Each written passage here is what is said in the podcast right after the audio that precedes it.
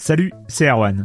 Je me permets ce petit message avant votre podcast pour vous parler du festival Silence on joue qui aura lieu le 25 mai prochain à la Cité des Sciences et de l'Industrie à Paris. De 10h à 22h, on vous prépare une journée qu'on espère passionnante avec des discussions, des débats au cœur même de la Cité des Sciences et une soirée mémorable dans un grand amphithéâtre. La billetterie est ouverte, le lien est dans la description des derniers épisodes et vous trouverez aussi un lien vers la programmation. C'est 20 euros pour la journée et la soirée, et si vous voulez juste passer nous voir en journée, il suffit d'une entrée classique pour la cité, c'est 13 euros tarif plein avec éventuellement des réductions. C'est la première fois qu'on organise un truc pareil et on espère vraiment que vous répondrez présente et présent. En tout cas, nous, on a très envie de vous croiser de rencontrer celles et ceux qui nous écoutent chaque semaine. Rendez-vous donc le 25 mai et je vous laisse avec votre épisode de Silence en joue ou de la bande-annonce ou de Gâchette gauche ou de Dans la boucle. Enfin bref, bonne écoute. Hiring for your small business? If you're not looking for professionals on LinkedIn, you're looking in the wrong place. That's like looking for your car keys in a fish tank. LinkedIn helps you hire professionals you can't find anywhere else, even those who aren't actively searching for a new job but might be open to the perfect role. In a given month, over 70% of LinkedIn users don't even visit other leading job sites. So start looking in the right place. With LinkedIn, you can hire professionals like a professional. Post your free job on linkedin.com slash people today. Eh, ça y est, c'est enregistré. Oh Merci.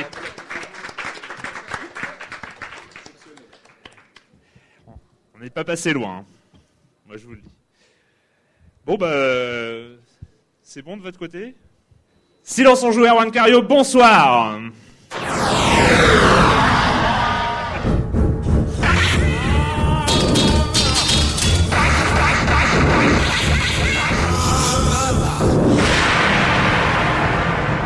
Au programme cette semaine, on va parler, on va arrêter la vidéo qui s'est lancée après d'ailleurs, hein, c'est pas celle-là.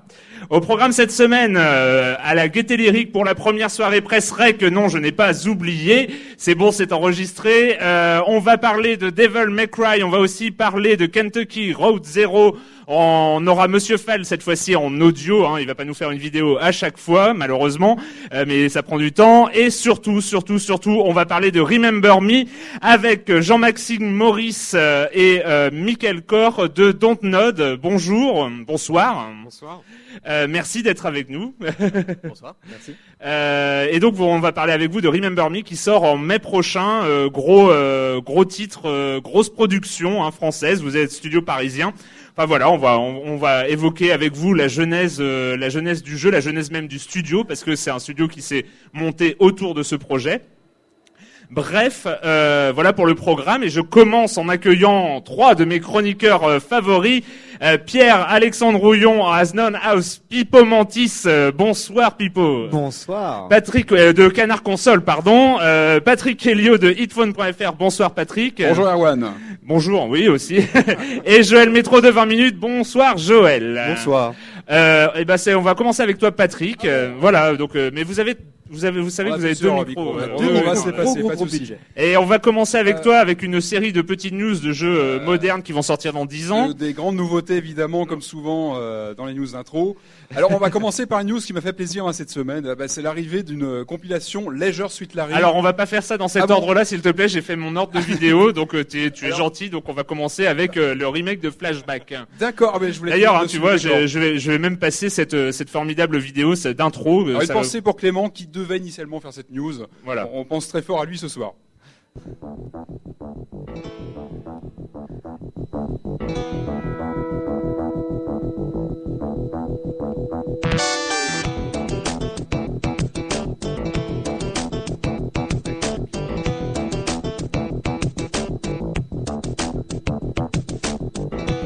Ces images, euh, certaines nostalgies, euh, Patrick. Évidemment, euh, c'est même plus la nostalgie, parce que là on parle d'un véritable chef-d'œuvre du jeu vidéo français.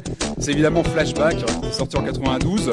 Alors l'info est tombée cette semaine. Elle est, venue du site Gameblog, qui a eu eu l'info en avant-première, avec une première capture du- du- d'un jeu qui s'appelle Flashback Origins. Pour l'instant, on n'en sait pas beaucoup plus. On ne sait pas trop. Est-ce que ce serait un remake du Flashback de l'époque? Qui était sorti sur Amiga, sur PC, enfin sur la plupart des machines de l'époque. Est-ce que ce serait une préquelle? En tout cas, la première capture est fait vraiment envie parce qu'on retrouve vraiment le principe du jeu original et ça se présente très bien. Alors c'est Vector Cell qui est aux commandes du développement, donc c'est le studio de Paul Cuisset. Euh, voilà, on, on, a eu l'info parce que visiblement une aide de 300 000 euros a été euh, allouée au projet par le CNC et c'est comme ça qu'on a su que le projet était en route. Ça arriverait sur console et PC en dématérialisé prochainement. Et voilà, ça pourrait être aussi l'occasion pour Paul Cuisset et sa bande de voilà de se refaire un peu une image après Ami qui avait été euh, un, un, petit souci euh, pour le pour le studio. J'aime beaucoup donc, voilà. ton petit souci. Ouais, pour on Ami, en avait mais- parlé. Bon, en tout cas voilà, ça fait envie. La première image et, voilà donne envie de- d'en savoir plus. Alors Pipo, oui, non? Alors moi je suis un peu inquiet. Alors déjà le jeu en fait on sait depuis très très très longtemps qu'il existe. C'est le screen vraiment qui est la la la le- le- On l'énorme qu'il y avait nouveauté, des là. choses, il y avait des rumeurs sur un projet de. Mais, voilà, mais de- c'était même euh, crédité, enfin les mecs étaient crédités déjà sur un flashback origin, tout ça. Bon, passons. Euh, voilà, entre donc déjà Vector Cell, les mecs qui ont fait ce naufrage qui est ami, ça va déjà être très très très délicat. Et surtout le premier screen, moi, me fait très peur parce que bon, même s'il y a les couleurs, l'ambiance, Mhm. tout ça, il y a une visée libre. On voit directement que on peut viser avec Visée un espèce libre. de rayon. On, on voit qu'il est pas en train de viser à 45 degrés. Et ça me fait très très peur 90. parce que c'est pas ah, très- 90 degrés, merci. Et- moi, j'ai- ouais, Et ça me fait très très peur parce que c'est pas ça flashback. Et j'ai tendance à dire que quand l'auteur original est aux commandes d'un remake, je- il, à la limite, il fait ce qu'il veut, quoi. Enfin, ça- on lui fait confiance pour gérer ce que euh, ce qu'il va faire de, de, de, de son de son jeu. Euh, une autre news euh, pour un jeu, euh, voilà, qui a été annoncé, qui doit être arrivé maintenant. Euh, Mad Dog McCree qui arrive sur PlayStation Network. Alors, on a peut-être quelques images, je crois, pour euh, remémorer le chef-d'œuvre qui était Mad Dog McCree. Pardon. Vas-y, Erwan. We need your help. Mad Dog McCree's gang is taking over the town. Ooh, uh, sway a little lead in harm's way.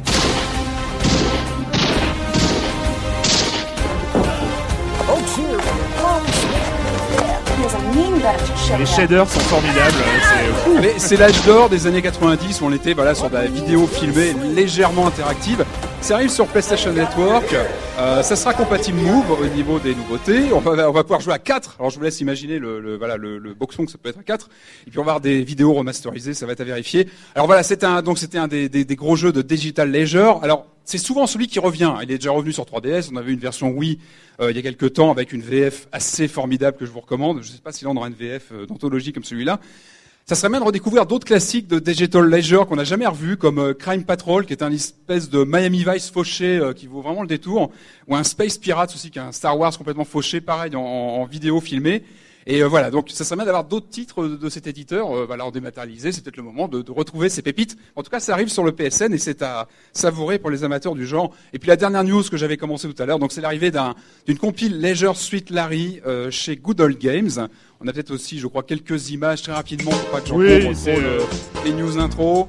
Le bon goût, euh, le bon goût en jeu vidéo, hein, Leisure Suite Ah, Larry. là, euh, alors là, attention, on est vraiment sur du culte, on est vraiment sur le sur du culte. On, on précise bien. Euh, bah, une des meilleures séries de, évidemment, de la série, enfin de chez Sierra Online. Euh, donc là, c'est Ah, quand même. Ah ouais, la meilleure euh, de Sierra Online. Pour moi, c'est une des meilleures. Voilà, avec Space Quest, euh, voilà, c'est vraiment du second degré, du voilà. Alors c'est une compile des meilleurs et des vrais Leisure Suite Larry, hein, des point and click. On est vraiment sur les vrais. On n'a pas les les suites euh, complètement capillotractées en 3D qu'on a eu après. Ah, le Et, dernier, euh, c'était horrible. Hein. C'était vraiment pas Ah ouais. bon. Donc là, on est vraiment sur la vraie série. Ça peut être l'occasion, comme toujours chez Good Old Games, de les retrouver euh, remis à enfin, jouables sur une machine d'aujourd'hui. Euh, c'est une dizaine de dollars et surtout avec les manuels, des, des- des petits trucs en plus. Et c'est leur 500e jeu à Golden Games. Donc voilà, c'est l'occasion d'en parler. Puis de, Congrats. pour ceux qui n'auraient pas eu l'occasion de jouer à ces jeux euh, mythiques, de les essayer. Voilà. Alors Joël, euh, c'est à ton tour avec euh, League of Legends. League of Legends, on va donc le, le multi, enfin le qui, est- qui est un jeu, un jeu d'a- un jeu d'arène, un jeu en ligne d'arène, malheureusement qui souffre en fait d'une espèce de mauvaise réputation puisque les On n'est joueurs, pas à la réputation, c'est factuel. Hein. Il y Voilà, a vraiment les- que voilà, des, euh, les- les que joueurs- des horreurs là-dessus. les joueurs entre eux ont parfois des, tendance à avoir des, des comportements plutôt euh, plutôt agressifs. Donc, euh, L'euphémisme total. Donc, qu'est-ce que qu'est-ce que Riot Games, euh, donc qui est le, le studio à l'origine du jeu, a, a fait? Eh bien, il a engagé en fait des psychologues et des spécialistes du, comportement. Il a créé un espèce de petit petit labo à l'intérieur pour réfléchir comment, enfin, voilà, comment faire pour faire en sorte que ces comportements soient plus, euh, qu'il y ait plus de fair play. Eh bien, en fait, ils ont implémenté dans, dans leur jeu récemment un système euh, d'honneur. d'honneur. C'est-à-dire qu'à chaque fois que, que les joueurs, euh, qu'une partie se termine, les joueurs en fait pourront gratifier en fait leur, euh, à la fois leurs adversaires, mais aussi leurs partenaires d'un petit, d'une espèce de badge, genre euh, euh, adversaire honorable ou, ou partenaire amical. Et Dans League of Legends. dans League of Legends, dans League of Legends. Et à la, donc ces, ces points, enfin ces espèces de badges et points d'honneur vont pouvoir se cumuler et et euh, Riot Games est en train de réfléchir à si ces points pourront, comment dire, se traduire dans le jeu par un, un système, par des skins en plus, par euh, voilà des petites, euh, des petits avantages. euh, Des En petits fait, avantages. y a- y a- sur le Xbox Live, par exemple, il y a déjà un système de réputation euh, où on peut Alors, noter les. euh, C'est de la discrimination négative en fait. C'est dire, euh, lui m'a insulté, lui faisait du, du n'était pas fair play, lui s'est déconnecté en avance, etc. Euh, mais moi, je trouve que c'est un système assez, enfin, assez intéressant qui pourrait être mis, mis euh, dans d'autres, euh, voilà, dans- implémenté dans d'autres, dans d'autres jeux. Quoi. D'accord. Euh, ouais, bon, on va on va regarder. Je suis pas persuadé que Que du côté euh, des ados russes euh, de, Ça de marche. 12 ans et demi, ça marche beaucoup. Mais bon. Euh, de ton côté, on va du, du côté de Suda 51 euh, avec Killer 7. C'était euh, vraiment un des, un des jeux phares euh, très marquant au niveau design quand même. Ah bah c'est le jeu de sa carrière. Hein. Ouais. C'est, euh, on est Et donc fantastique. euh, là, ces derniers jours, euh, une bande, euh, une bande annonce, les premières images, euh, c'est une suite, c'est euh, quelque c'est chose- pas du tout une suite, Pas ça du n'a tout une aucun suite. rapport avec Killer 7 et donc c'est Killer is Dead. Alors, on va regarder. 月が太陽を隠してしまうことをなんていうか知ってる 我が事務所で引き受けられるのは処刑のみです。問題ありません。よ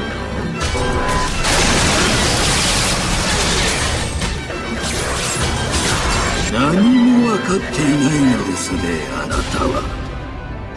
もはや私には肉体は必要ない。Donc, euh, ah non, ça c'est la suivante, pardon. Euh, donc, euh, Killer is Dead. Alors donc Killer is Dead, c'est euh, en théorie, puisqu'on n'a rien de plus que ce trailer, un jeu d'action euh, comme l'est fait Suda Goichi, avec donc des tueurs parce qu'il adore ça, des épées parce qu'il adore ça, des modifications physiques type un canon au bout du bras parce qu'il adore ça, et des bonasses parce qu'il adore ça. En gros, c'est le best-of de Suda Goichi, et on va donc jouer un assassin qui va tuer plein de mecs super bizarres, et une fois de plus, ça a l'air d'être une DA de folie. Euh, on va jouer donc un mec qui manie d'un côté un sabre et de l'autre un espèce de flingue à la cobra qui peut se transformer en foreuse. Enfin, ça a l'air d'être n'importe quoi. Ça n'a pas encore été annoncé en Europe. C'est cet été au Japon. En théorie, ça devrait suivre en Europe. Ce sera pour la rentrée au pire, je pense. Et, euh, et c'est super alléchant, quoi, en espérant que ce soit mieux que ces derniers jeux qui étaient Ouais, parce que- euh, parce Shadow que of the Damned, ouais, voilà, euh, qui était euh, pas incroyable, et Lollipop Chainsaw qui était pas foufou non plus, quoi. Ouais. Donc euh, le retour, peut-être le retour. euh, J'espère. du- Si tu savais à quel point j'espère. Le com des com de la semaine dernière où nous parlions euh, d'Anarchy Reigns, euh, de Ninja Gaiden et euh, d'autres choses. Il y a eu euh, pas mal de discussions autour euh, d'une des news euh, sur l'Illuminerum. euh, là, euh, L'Illuminerum de, de la 360. Euh, bref, euh, il y avait des pour, des contre, des gens qui s'en foutaient, tout ça. Bref, donc j'ai pas choisi ça. Il y a Gatsby qui a beaucoup parlé d'Anarchy Reigns, euh, dont on n'a pas dit forcément beaucoup de bien. Joël, tu étais Non, là. ouais, ouais. Euh, donc lui, il raconte dommage de ne parler de parler d'Anarchy Reigns et de passer à côté ou presque de tout ce qui fait son intérêt. Anarchy Reigns appartient au genre des brawlers. C'est une Madeleine de Proust pour ceux qui ont aimé certains titres de la Dreamcast, Power Stone par exemple, ou même les vieux beat'em all 2D. C'est le, le dernier jeu de Platinum Games pour Sega et on peut y voir un hommage appuyé à l'ancien géant de l'arcade. Pas désagréable, le solo est, anecdotique, sert de tutoriel géant et peut tout aussi bien être zappé même s'il permet de connaître les maps et les différents personnages. Tout le charme, la folie et la démesure du jeu prennent sens en ligne. Les maps, immenses et franchement bien pensées, se transforment en véritable cours de récré avec les caïds. Mieux, vaut éviter les niveaux 50, les fourbes, les faibles, les noobs, les rois du combo, de la shop, etc. Dans un joyeux foutoir beaucoup plus technique et tactique qu'il n'y paraît quand on regarde de loin et trop vite. Bref, euh, voilà, donc euh, beaucoup, il a beaucoup apprécié Gatsby. Si je peux me permettre, Oui. euh, il le compare à Power Stone. Power Stone, l'intérêt, c'est que tu joues avec tes potes chez toi. Là, c'est en ligne, donc tu perds tout l'intérêt qui est de faire. L'intérêt d'un brawler comme Smash Bros, comme Power Stone, machin, c'est de jouer chez soi avec des potes et de se mettre des vrais coups à côté des coups qu'on se met euh, à l'écran. Euh, là, donc, il faut se taper le mode solo pour débloquer certains persos, et le mode solo est une telle purge, parce que c'est le mot, c'est une purge, que c'est juste, euh, non, non, c'est ingérable. Et une dernière remarque hein, de Gatsby, euh, un dernier mot. Dommage, dommage que l'esthète musicale, que Joël, voilà, Ouais, c'est- hein, c'est vrai, euh, n'ait pas parlé de la formidable euh, bande originale du jeu. Certains artistes ayant œuvré sur Mad World qui sont de retour, qui mêlent hip-hop, rock, noise, jazz et sert sur un plateau le défouloir du jeu. Oui, c'est ça. Non, je, je... Euh, une des bandes annonces les plus iconoclastes depuis Jet Set Radio. Tiens, un autre jeu Sega. Non, c'est vrai qu'elle est chouette, l'OST. Donc euh, bonne remarque, ça ça méritait d'être dit. Et enfin Nexus 5 euh, qui a fait une remarque, euh, voilà, vous êtes tous mauvais. Euh, le katana était le sabre légèrement recourbé qui armait les samouraïs. L'épée droite typique du ninja était le ninjato ou shinobi katana. Euh, vous auriez fait une telle erreur dans mon collège à la fin des années 80, vous seriez passé pour une des gros nuls et personne n'aurait voulu vous prêter son karaté magazine, vous savez, HS de Michael Ah, Dudikoff. C'est impitoyable. Bon, on passe le bonjour à Nexus, hein, mais, euh, mais voilà, c'est bien qu'ils fassent, euh, qu'ils mettent le point sur les. Voilà, c'était important, hein, je crois. C'est le genre de, de détail. euh. Voilà. Ah bah d'ailleurs, on avait commencé la vidéo et donc on va commencer avec euh, avec Devil May Cry, hein, si ça arrive à se lancer. always been angels. Ah oui, bien sûr. Oui. There have always been demons. And they've always been at war.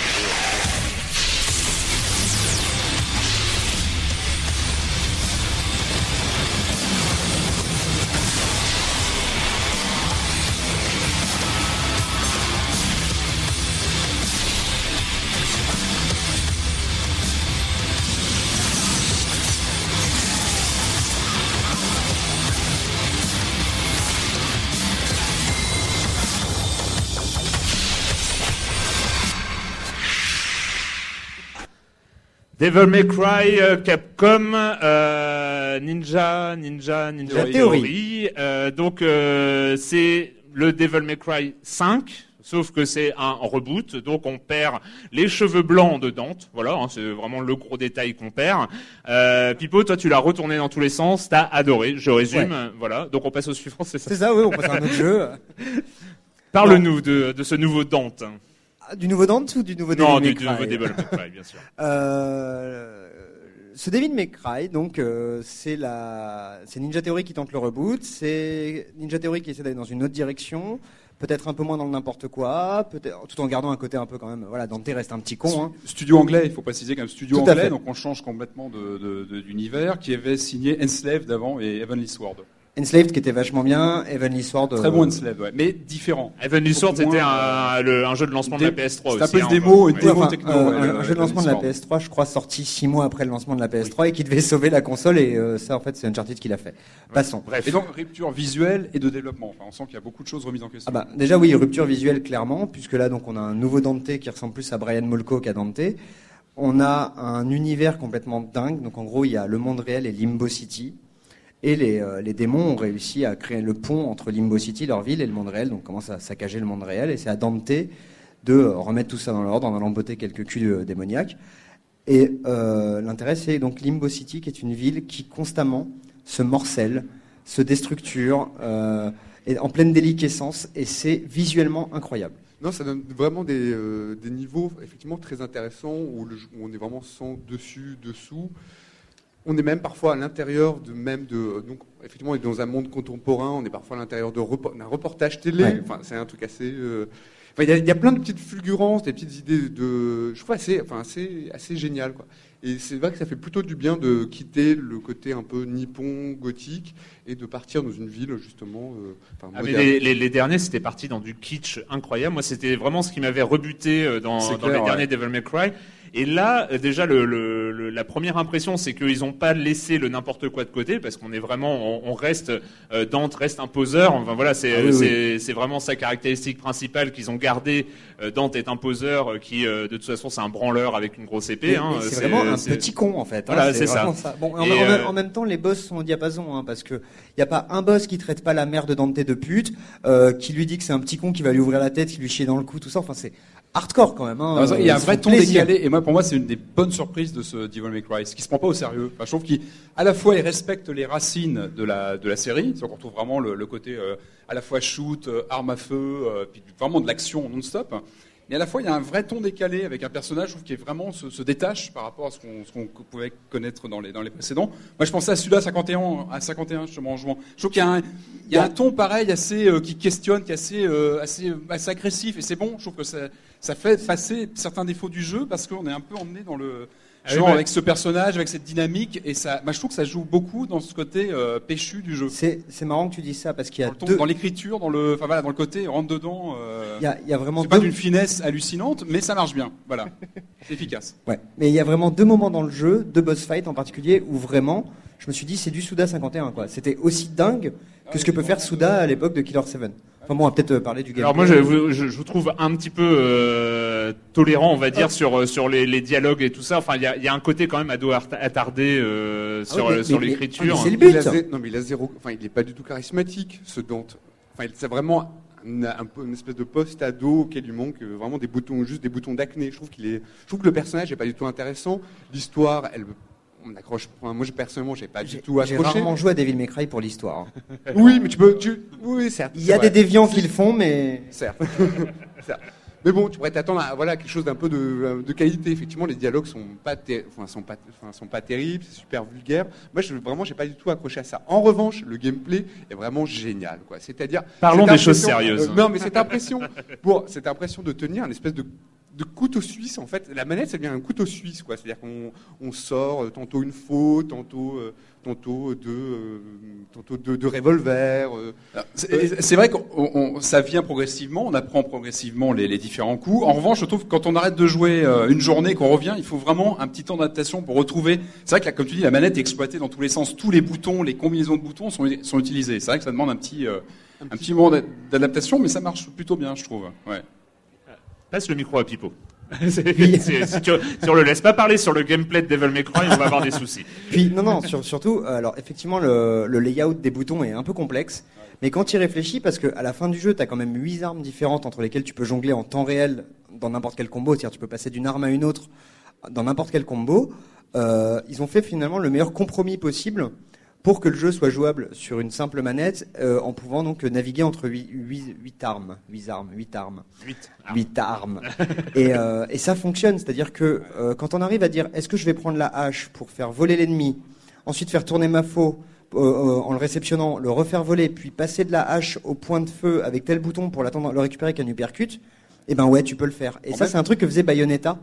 euh, dans, dans- dans cette finesse, ce côté bac à sable à combo, euh, alors c'est pas non plus Bayonetta, hein, c'est peut-être Ah juste oui, en il y a dessous. mais- répétitions, les combats. On a quand même, euh, au niveau des ennemis, il y a pas mal de, de- de- de répétitions, je trouve. En revanche, Ah, je pas je d'accord. trouve qu'il y, a- y une volonté de. On a parfois des plateformes un peu à la Bionic Commando pour rester chez, euh, chez Capcom. On avait aussi comme ça avec un grappin, des, des choses comme ça. Donc il faut accrocher à ça. C'est vrai que c'est c'est une rupture dans, C'est- c'est- euh, dans la série. Les séquences de plateforme, c'est pas le plus intéressant non plus. hein. Et voilà, c'est vrai que bon, ça, ça fait partie des. Voilà, c'est un ajout, mais est-ce que ça apporte vraiment euh, à la série? Pas forcément. Je pense pas que c'est là où le jeu est le meilleur. Je pense pas. Par contre, dans Ah non, de ton toute façon, décalé, c'est- que- c'est les, c'est- c'est les combats. De toute façon, enfin, c'est il y a, il y a- il y a- il y a pas d'autre raison d'être de Devil May Cry. Enfin, Et, en- et en, et effet, on a, enfin j'ai oublié d'en parler, on a oublié d'en parler, mais tu en parlais, les, les grappins, c'est, et je dis bien les grappins, c'est quelque chose qui est fantastique dans le jeu, puisqu'en gros, tu as un grappin comme dans Devil May Cry 4, sauf que là, tu peux choisir si tu amènes l'ennemi à toi, ou si c'est toi qui vas vers lui. Et en fait, ça change toute la dynamique du jeu. et qu'on optimise, qu'on optimise avec un système de, de- de- de- d'évolution Oui. du personnage, des Tu, coups. tu et développes des combos, des coups, géré, effectivement, ça, ouais, pour, pour- voilà, toutes les armes, euh. tu as des coups à acheter, à débloquer. Mais, mais, mais vraiment, le grappin dynamise vraiment le jeu. Et puis, il y a une science du placement, une science du timing. euh, et c'est en ça que c'est un vrai bon beat all finalement. Qu'est-ce qui fait un bon beat all? C'est ça, c'est cette précision dans les combats. Et elle y est, cette précision. C'est-à-dire qu'en fait, effectivement, comme tu le disais, il n'y a pas tant d'ennemis différents que ça dans le jeu. Mais le jeu va avoir l'intelligence de te les euh, dispatcher. Il y a de bon level design, il y a un très bon level design, et un, très bon les groupements d'ennemis à chaque fois vont être différents et vont finalement apporter une nouvelle situation. T'as tel perso qui peut mettre un bouclier sur un tel, ce perso-là où il va falloir être en démoniaque pour le battre, l'autre il va falloir être en angélique, il faut passer de l'un à l'autre.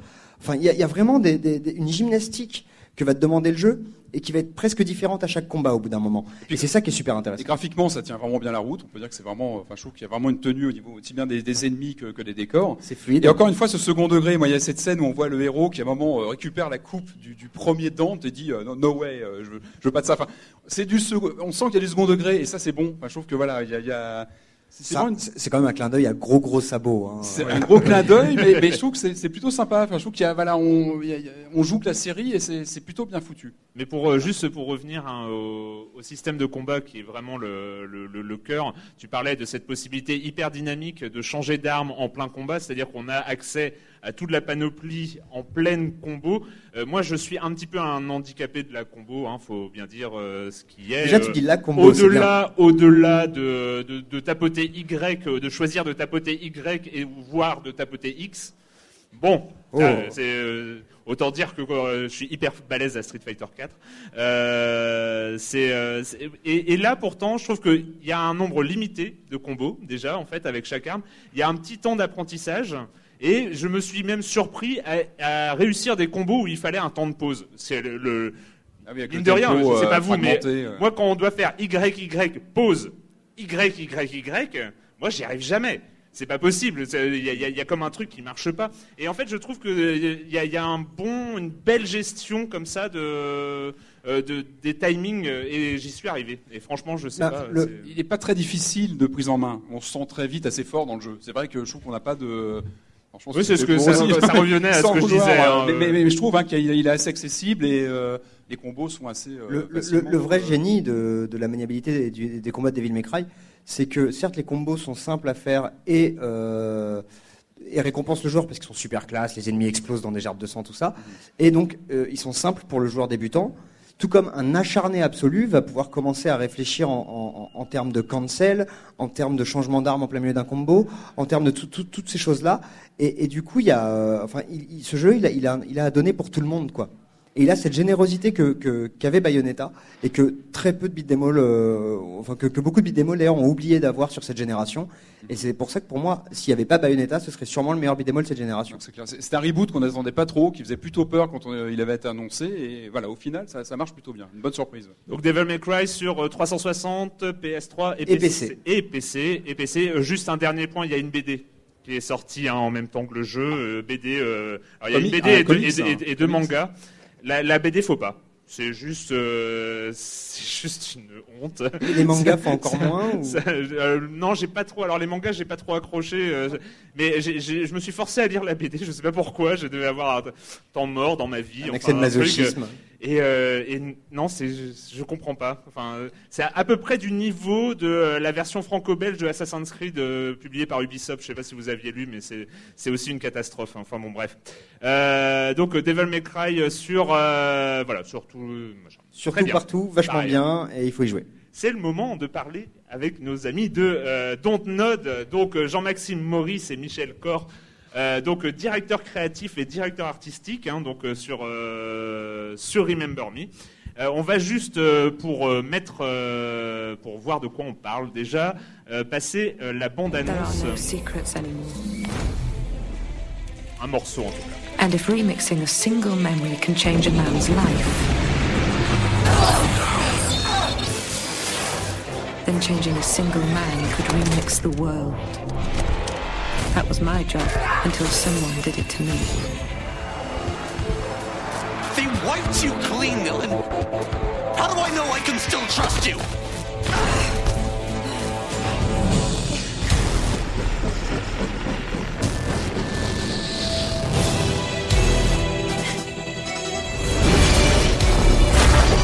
Who erased my memory? What was my real mission?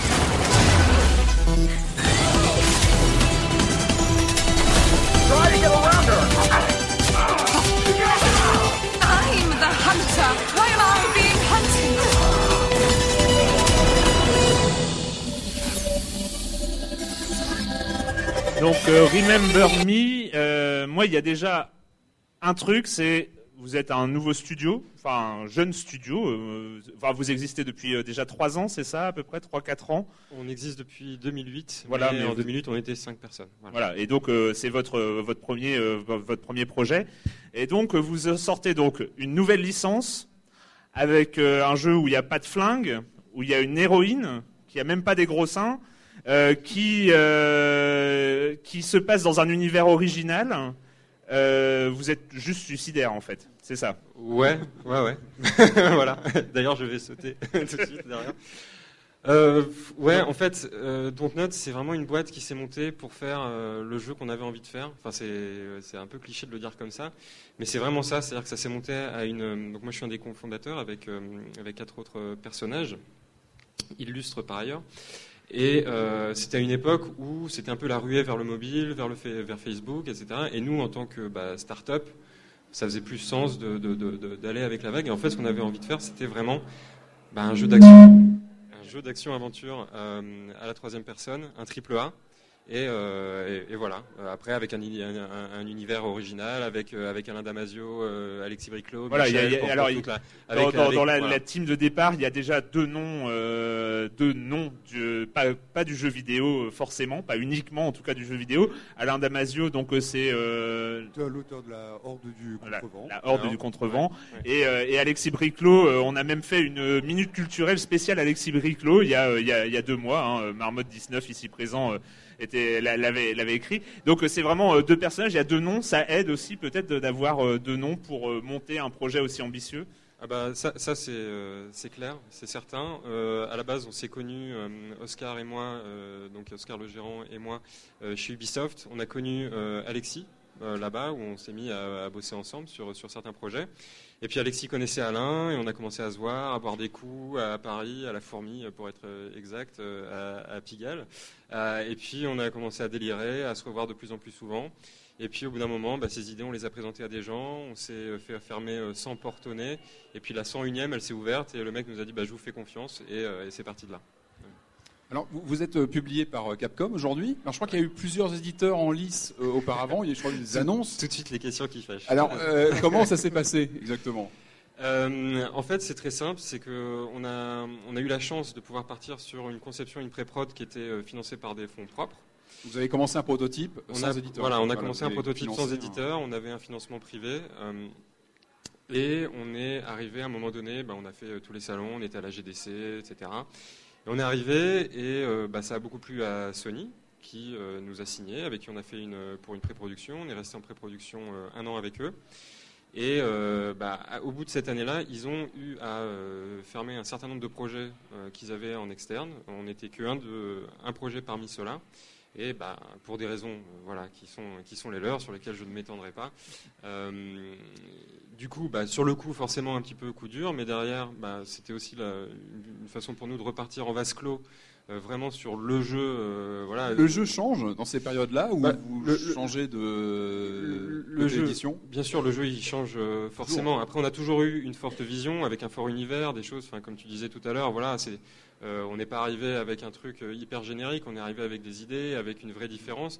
Donc il y avait une vision. Maintenant, quand tu arrives chez un éditeur et surtout de la, taille de Sony, euh, bah, cet éditeur-là, il a un portfolio, il a son quota de jeux de tel type. Euh, et à un moment donné, tu as forcément le marketing qui te demande de, s'il y a moyen d'ajuster un petit peu certaines choses. Mais tout ce qui avait été remis en question, et c'est vraiment un grand mot parce qu'ils étaient très respectueux aussi de la vision, c'était des choses qu'on était euh, OK euh, aussi pour, en- pour envisager sur Remember Me. Vous n'avez que l'exclusivité euh, pour leur console, j'imagine, qui était en. Ah bah voilà, ouais, ouais, c'est sûr. C'était, une exclue euh, euh, Sony. Et puis, ben derrière, on on s'est reconcentré sur exactement, euh, voilà, le type d'action aventure euh, troisième personne qu'on, s'était dit qu'on allait faire.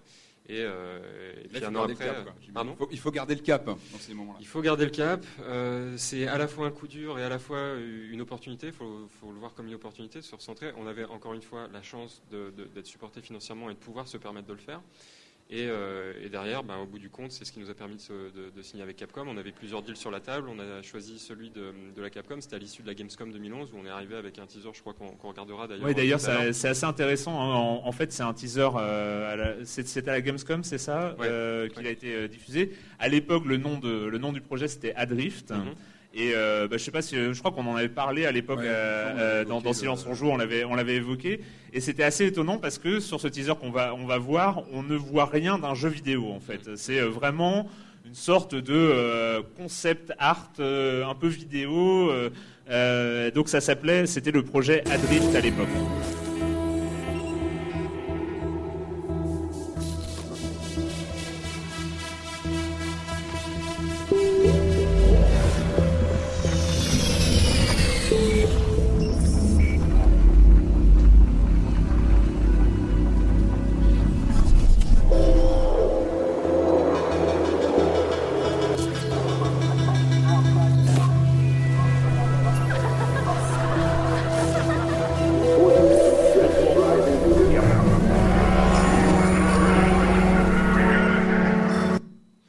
On voit, euh, on voit déjà euh, donc euh, ce Néo Paris 2084. Il y avait déjà tous ces éléments-là, mais finalement, il n'y a rien de, de tout l'univers narratif, et même on ne sait même pas de quel genre de jeu il s'agit. Quoi.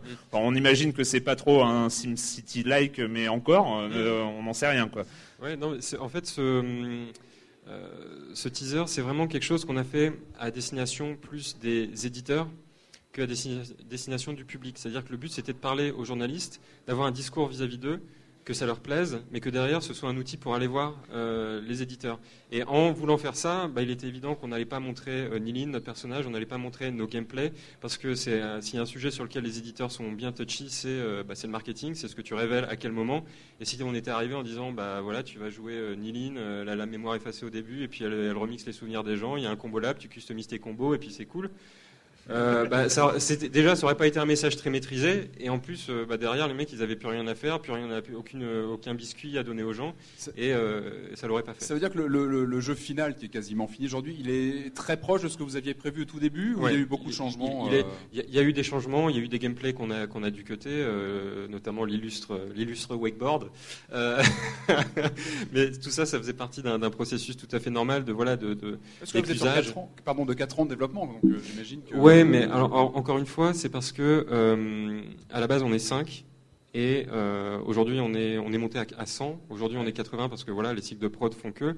Mais c'est vraiment quelque chose qui a pris beaucoup de temps. C'est-à-dire que le, le jeu il est réellement en production depuis deux ans, euh, deux ans et demi sur une IP qui n'existe pas. Certes avec une techno qui a une reel qu'on n'a pas eu à, à construire de, de- de nos propres petites mimines. Mais, mais voilà, c'est euh, c'est pas un jeu qui s'est fait en 5 ans, c'est un jeu qui s'est fait en 5 ans partant de 5 avec du papier et juste euh, voilà, en restant euh, poli. euh, Et- euh, et- notre appendice et notre couteau. Voilà. Et, et l'arrivée de Capcom, ça, ça a apporté des choses en termes de, je sais pas, de savoir-faire, de de- d'équipe aussi, de gens de, de Capcom? Ouais, bien sûr. Bah, des- donc, donc Capcom, c'est ceux avec qui on a, on a signé suite à, à cette Gamescom. En fait, on avait eu notamment deux très bons articles, un sur GameSpot et un dans, sur Kotaku. Et euh, carrément Kotaku, c'était euh, leur jeu préféré de la Gamescom. Quoi. En fait, c'était juste. J'avais fait, je me rappelle, j'avais fait 45 fois le speech euh, sur 4 jours. À la fin, j'étais vraiment le, enfin, memory remixé, euh, mais de base, quoi. C'était, voilà, c'était tout le speech sur la société de contrôle, sur les smartphones, sur Facebook, etc., où ça nous emmenait sur sur toute cette tendance, voilà, à la société de contrôle. Euh, en, par- en parlant vraiment sur des idées très euh, journaliste friendly quoi voilà des trucs on n'allait pas attaquer le, corps marqué enfin le, marché euh, Toys R Us avec ça quoi mais ensuite avec Capcom bah, c'est un éditeur, donc déjà il nous, permet d'avoir une visibilité, une crédibilité, voilà, qu'on qu'on peut pas avoir tout seul sur ce type de titre si c'est notre premier jeu. Et puis il y a des transferts euh, d'idées, bien sûr. On a, euh, bah, on a euh, notre producteur qui était avant chez Ninja Theory, justement, vous en parliez tout à l'heure. On a bah, notre producteur au Japon, c'est Ono-san, Yoshinori Ono, qui est le, producteur de Street Fighter 4. Donc euh, c'est pas des gens qui ont le, jeu quand il a été signé, il était designé. C'est pas des gens qui ont co- contribué à sa conception, mais voilà, on a toujours des échanges, bien sûr, sur le tuning, etc. Et c'est toujours intéressant.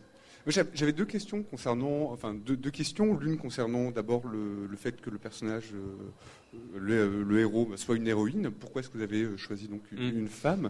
Et la deuxième, la deuxième question concerne euh, Paris, parce que le- vous avez voulu, enfin, on voit, Paris- ça se passe donc à Paris en 2084, et c'est pas du tout euh, une ville high tech comme on pourrait se le représenter, mais qui conserve des éléments historiques. Donc pourquoi, euh, pourquoi cela?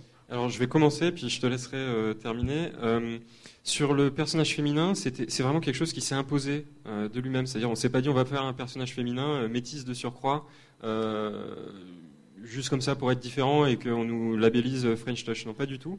C'est simplement qu'on on savait qu'on voulait faire un jeu d'anticipation, cyberpunk pour voilà pour mettre une étiquette dessus. Et bah, cyberpunk, ça veut dire quoi? Ça veut dire identification d'une tendance technologique, extrapolation dans le futur et, euh, et raconter une histoire autour de ça. Et, euh, là où, bah, par exemple, des jeux sont arrivés avant nous comme Deus Ex et on parlait vraiment de techno, euh, de, transhumanisme et de techno, on va dire, ce que plutôt froid, d'augmentation des moyens humains.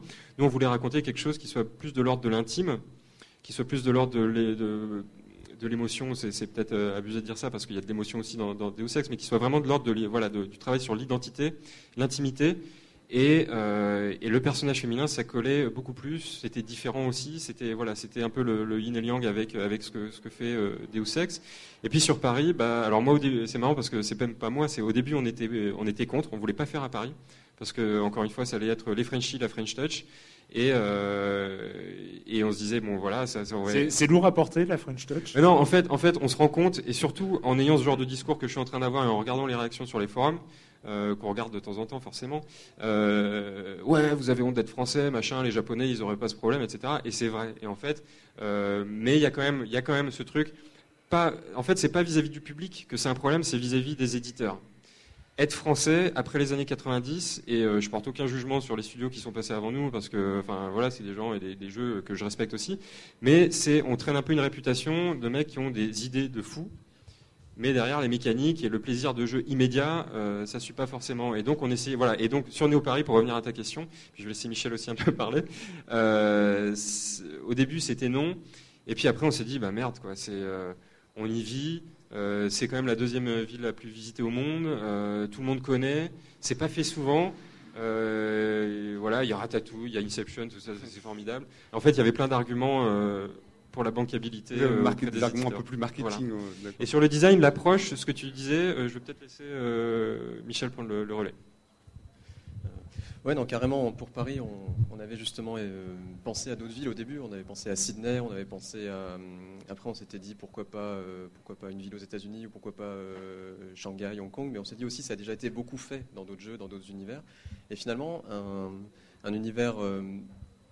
Une ville, une ville européenne euh, dans un univers de science-fiction, ça s'est pas beaucoup vu. Et effectivement, Paris, c'est une ville euh, bah, qu'on aime et qu'on déteste aussi parfois, mais euh, auquel on a, enfin pour nous c'était plus simple, on avait accès à toute la documentation, on pouvait aller prendre évidemment des photos dans la rue, prendre les bâtiments en photo, donc c'était c'était une facilité aussi pour créer une ville crédible. Et notre but c'était vraiment de développer un univers de science-fiction d'anticipation crédible. Donc euh, c'est pour ça que vous parliez justement du look de la ville. On a voulu, on a vraiment, on voulait pas faire du space opéra. C'est pas, on n'est pas dans Star Wars, on n'est pas dans, disons dans Mass Effect.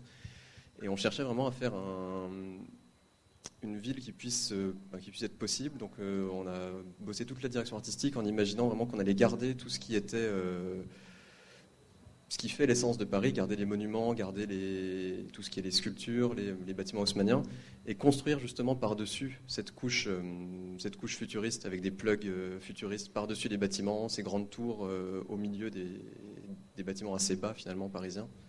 Ouais, ça m'a rappelé un, ça m'a rappelé un film d'animation en noir et blanc là, dont, le nom m'échappe. Renaissance. Renaissance. Un- vous vous l'aviez vu ce film d'animation? Ça vous a un peu inspiré? Ouais. Vous vous êtes dit ah, Je dirais en inspiration directe, pas forcément, mais c'est bon, c'est un film qu'on a apprécié visuellement Ouais. et c'est sûr qu'il y a une, une, touche, euh, une touche intéressante. Et euh, bon, après, il y a forcément des inspirations. euh, on nous a fait la remarque avec Blade Runner.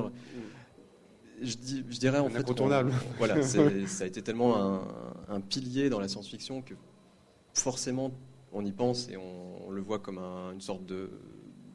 Ouais, de. Voilà, exactement. Donc nous on a, essayé d'être quand même différent. Vous avez vu, on a un autre trailer qui est sorti récemment où on montre euh, notre euh, ville de Néo-Paris mais sous le soleil, c'est-à-dire un, décor qui se passe de jour, qui est donc du coup totalement à l'opposé du, look euh, qu'on peut imaginer en Blade Runner. C'est pas de nuit, il pleut pas, il n'y a pas les grands, les néons partout. Et c'est ce qu'on cherche à développer justement dans notre univers, c'est d'être vraiment quelque chose, idéalement d'être notre... je pense un univers qu'on a créé nous-mêmes et qui, est, euh, qui se démarque aussi de, des et, autres. euh, et est-ce qu'il y a des contraintes euh, pour créer une ville comme ça, pour travailler une ville? Parce qu'en fait, on prend, il y a un matériau de base qui est Paris actuel et on la travaille. Est-ce qu'il y a des contraintes du fait que c'est pour un jeu vidéo? C'est euh, Ouais, quoi la, la contrainte principale de créer une ville ou l'est, hein, mais euh, créer une ville pour le jeu vidéo? Parce que c'est pas la même chose de, que de créer la ville de Blade Runner qui est une ville de cinéma. Est-ce qu'il y a Bah, déjà, on, pour, être, euh, pour être honnête, on casse pas mal de choses. C'est-à-dire qu'on peut pas se garder les vraies distances. Ce serait pas très marrant dans un jeu d'être, euh, de faire, euh, de passer euh, 20 minutes à marcher pour traverser une avenue. Ou, donc voilà, on a quand même revu pas mal la géographie. On a pris des libertés sur le placement des monuments. C'est avant tout, on fait, on fait un jeu. Le but, c'est que ce soit, que ce soit fun et que ça fonctionne. Que ça fonctionne bien. Donc voilà, on n'a pas hésité à bouger de place certains trucs. Mais l'idée, c'est quand même que le public euh, reconnaisse la ville et euh, qu'on ait vraiment l'essence de Paris dans une ville en, en 2084. Et, et au niveau du scénario, euh, le pitch assez original. Enfin, j'ai pensé à un film comme Strange Days, par exemple. Euh, je sais pas, quelles Oh ont été God. vos inspirations euh, euh, au niveau euh, du pitch, de l'histoire, de.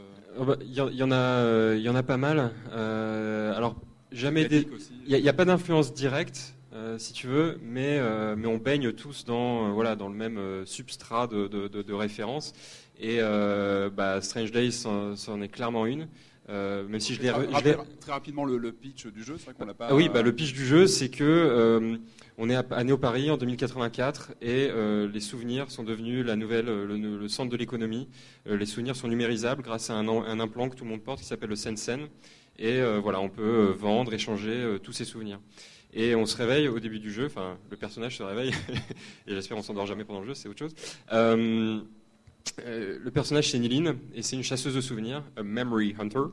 Et euh, elle a eu sa mémoire effacée et toute la quête du jeu va consister à retrouver cette mémoire. Donc c'est un thème, l'amnésie, un petit peu cliché dans le jeu vidéo, mais dans Remember Me, ça fait tout à fait sens. Et donc voilà, c'est une chasseuse de souvenirs. Ça veut dire quoi? Ça veut dire qu'elle a le pouvoir de plonger dans ta tête, casser les barrières de ton esprit, voler un souvenir. Voilà, mais il y a d'autres Memory Hunters qui sont capables de faire ça, des Memory Hunters qu'elle va affronter. On a révélé euh, récemment un boss qui s'appelle euh, Kid Christmas, notamment. Euh, elle va devoir aller de tête de personne, d'esprit plutôt, en esprit pour reconstituer le puzzle de, sa propre identité. Et il y a un pouvoir, attention, transition éventuelle vers ta vidéo, euh, il y a un pouvoir qu'elle a et que personne d'autre il l'a dans le jeu. Ça s'appelle le Memory Remix et c'est euh, cette capacité qu'elle a euh, d'aller dans un de tes souvenirs spécifiques, changer juste un détail, comme par exemple placer mon téléphone ici et voir comment, bah, par effet papillon, ça va avoir des conséquences sur toi en tant qu'individu et sur le monde de jeu. Et ça Voilà. change la réalité du, jeu. sera en fait. vidéo En fait, ça, cha- ça- ça ne change pas la réalité du jeu, ça change la perception qu'a cette personne de la réalité. C'est là où, euh, voilà.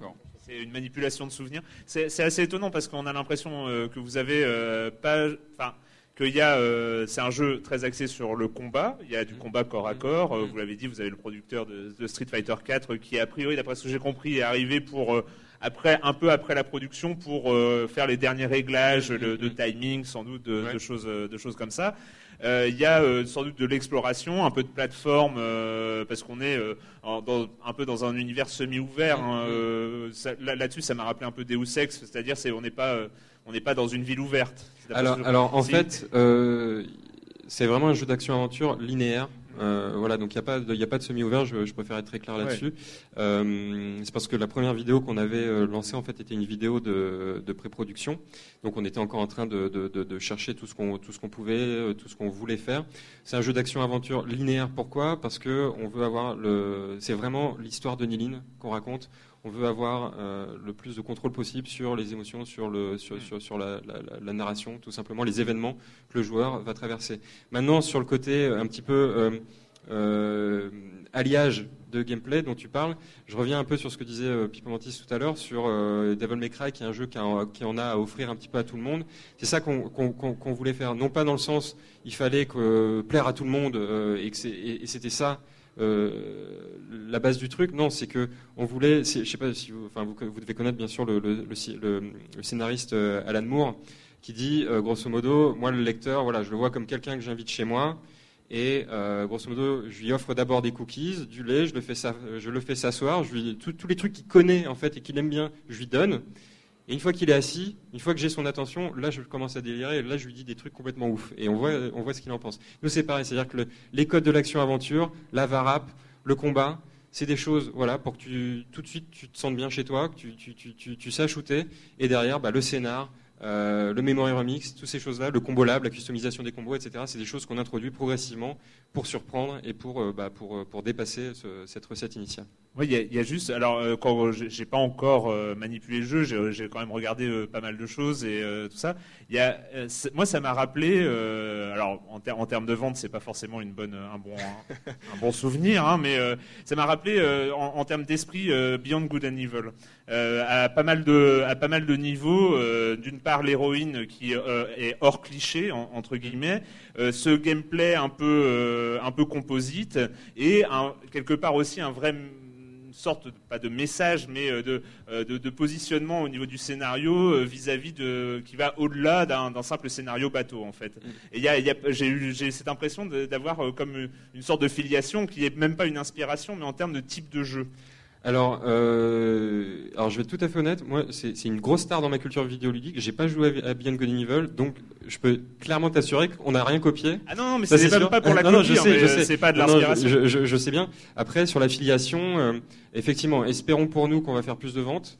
Euh, mais euh, bon, en même temps, mon, mon, mon cœur de gamer se dit, euh, vaut mieux être culte qu'avoir vendu et être oublié. Mais euh, mais ouais, je, c'est, c'est clairement une référence pour, pour, pour, pour, pour énormément de gens. Donc, euh, donc clairement, si les gens le perçoivent comme ça, tant mieux pour nous. Eh, Est-ce qu'autour de, de, de la mémoire, qui est un des thèmes du jeu, il y a un gameplay ou, ou pas du tout? Ouais, ouais, vraiment. Ouais, ouais, il y a, il y a, il y a, y a- peu ouais, ouais, bien sûr. On va, on va, on, non, non d'ailleurs, non, on, on y reviendra. euh, voilà, on va, on, on va y revenir. On va y revenir. On revient à, à Remember Me et, et, et Dontnod euh, tout à l'heure. Mais euh, c'est juste pour une histoire de timing. J'ai essayé de tenir le timing aujourd'hui. Hein, donc, euh, on va passer, euh, on va passer à Monsieur Fall euh, dans nos oreilles cette fois-ci. On l'aura pas, euh, on l'aura pas sur écran, mais par l'esprit, il est avec nous. Hein, on le sait bien. Euh, Monsieur Fall de TrickTrack.net et sa chronique jeux de société. J'espère que ça va se lancer. Bonsoir, Monsieur Fall. Bonjour mon cher Erwan, cette semaine j'ai décidé de vous parler d'un jeu qui risque de vous rappeler quelque chose. Ce jeu répond du nom de Room 25. C'est un jeu signé François Rouzet, édité par Matago, un jeu pour 1 à 6 joueurs à partir de 10 ans, pour des parties de 25 minutes. Vous allez voir, une fois que vous aurai posé le pitch, vous allez vous dire, Hum, ça me rappelle quelque chose. Donc vous voilà, dans un futur plus ou moins éloigné, un futur glauque, sombre, et les gens n'ont rien trouvé de mieux pour s'amuser que de regarder un nouveau jeu télévisé dans lequel les gens vont tenter de survivre, vont tenter de ne pas mourir pour de vrai. Et vous êtes l'un de ces concurrents d'un de ces jeux. Vous voilà dans la peau d'un prisonnier, vous allez être lâché avec d'autres concurrents dans un complexe de 25 salles. Vous avez donc sur la table un plateau de 25 pièces, 5 sur 5, une espèce de carré de 5 sur 5, et ces pièces sont des petites tuiles qui sont posées face cachée. Vous allez être au centre du complexe et vous allez devoir découvrir les tuiles les unes après les autres, rentrer à l'intérieur, ce sont des salles, et quand vous les découvrez, il va peut-être vous arriver des choses, vous allez être coupé en morceaux par une scie, vous allez être brûlé, etc., etc. Bref, il va falloir, avant la fin du jeu, réussir à découvrir la sortie et vous en extraire pour tenter de gagner. Alors c'est un jeu intéressant parce qu'effectivement, il vous rappelle un, un film qui répondait au nom de Cube, si je me souviens bien, dans lequel il fallait euh, s'échapper et le mécanique est repris à l'intérieur, c'est-à-dire que le plateau va bouger, les pièces vont se déplacer. C'est un jeu de programmation. Chaque joueur va programmer ce qu'il veut faire à son tour et bien évidemment, vous faites ça de manière secrète et vous révélez votre programmation une fois que tout le monde l'a fait et Probablement que si vous n'êtes pas le premier joueur, euh, vous allez faire un déplacement qui euh, sera pas forcément celui que vous avez prévu. Mais attention, c'est un jeu plaisant parce qu'il propose cinq niveaux. Vous allez pouvoir jouer tout seul en mode solo, mais vous allez pouvoir toucher, jouer en compétition les uns contre les autres, en équipe ou alors en coopérative. C'est-à-dire que vous allez devoir, avec les autres joueurs, vous en sortir vivant. Donc forcément, il n'y aura pas de piège. Et il y a un mode, un mode euh, un peu spécial dans lequel il y aura un traître. C'est-à-dire que vous allez jouer, imaginons que vous jouez à quatre joueurs. Il y en a trois, ce sont des prisonniers. Ils vont essayer de se sortir vivants tous ensemble de, de- du Et il y a un joueur qui est là, lui, c'est un gardien, il est là pour vous poser des problèmes, pour vous foutre dans la merde, pour vous tuer. Il gagnera si vous ne réussissez pas à sortir. Mais en début de partie, vous ne savez pas qui est ce gardien. Il va falloir vous débrouiller avec. Alors en fonction de ce qu'il programme ou pas, vous allez pouvoir l'identifier ou pas. Enfin bref, c'est un jeu fin, plaisant. C'est un jeu avec un thème fort, une mécanique sympathique. Ça s'appelle Room 25. C'est un jeu signé François Rouzet pour 1 à 6 joueurs, édité par Matago à partir de 10 ans pour des parties de 25 minutes. C'est pas tout à fait sorti là. Ça arrive ce week-end dans toutes les bonnes boutiques spécialisées. Ça vous coûtera aux alentours de 24, 25 euros. C'est plaisant, c'est agréable, c'est Room 25. Et moi, mon cher Erwan, je vous dis à la semaine prochaine. À la semaine prochaine, Monsieur Fall, Monsieur Fall de TrickTrack.net. Euh, voilà, hop, on la passera après. Euh, donc euh, TrickTrack.net et TrickTrack.tv, il fait aussi des vidéos qui sont toujours super bien. Et c'est l'heure de la minute culturelle et l'heure où je vais, hein, voilà, je vais lâcher. Alors je ne sais pas s'il y a des gens qui ont des questions. Hein, vous avez le droit de, pré- de préparer aussi euh, des, des questions pour euh, et vous avez le droit de répondre hein, aussi si vous si, si vous savez. Bah, D'ailleurs, t'as intérêt à en prendre un parce que je crois que c'est une spéciale pour toi en fait. Voilà. Ah, je te laisse. chaud. Attends, je je vais lui laisser euh, poser euh, poser la question. Il il parce qu'il va va- pas se lever, euh, Voilà. Ah, il est un peu malade. C'est Marmotte 19. Hein, il est il est là. Il est il est présent. Oui. je- Alors, j'ai posé la question de Marmotte 19 à sa place. J'ai même pas insisté. En fait, c'est une seule question, mais il y a plein de réponses. Alors, bon courage. Dans Bayonetta, Ah, ok. Oh la honte si je me rate, c'est moche. De nombreuses références à d'autres jeux vidéo transparaissent. Citez-en au moins trois. Okami, Space Harrier. Alors attends, attends, tu, tu, tu, tu décris les trucs parce qu'autrement Ok, on va pas s'en. Okami, parce que quand à un moment elle euh, peut se mettre en panthère ou en louve, et elle a des, des fleurs qui euh, partent derrière sur, son sillage. Et il y a un niveau en moto qui fait référence à Super Engon avec euh, la musique de Engon. Euh, et il y a un niveau. Non, Engon ou Space Harrier? Et Space Harrier. Space Harrier. Et il y a un niveau. Donc le, le niveau en moto est avec la musique d'Afterburner. Il y a Angon aussi, oui, effectivement. Ah, il y a Angon, Euh, oui, voilà, oui, Et il, y a oui. un- il me semble qu'il y a une référence aussi à Assassin's Creed à un moment où un des, euh, un des personnages a une espèce de capuche et poursuivi. euh, non? Oui, oui, Elle n'est pas notée celle-là. Mais il me, mais il me semble Euh, vraiment. ah, peut- semble. Peut-être que Lucas euh, a une capuche de. de Mais il me semble vraiment à un moment où il est poursuivi, il fait une espèce d'acrobatie, et vraiment. il y avait- Et, euh, et après, il y a- enfin, il y a des jeux Sega et Konami, il y a aussi des références à Beautiful Joe, je crois, à Resident Evil, à Devil May Cry.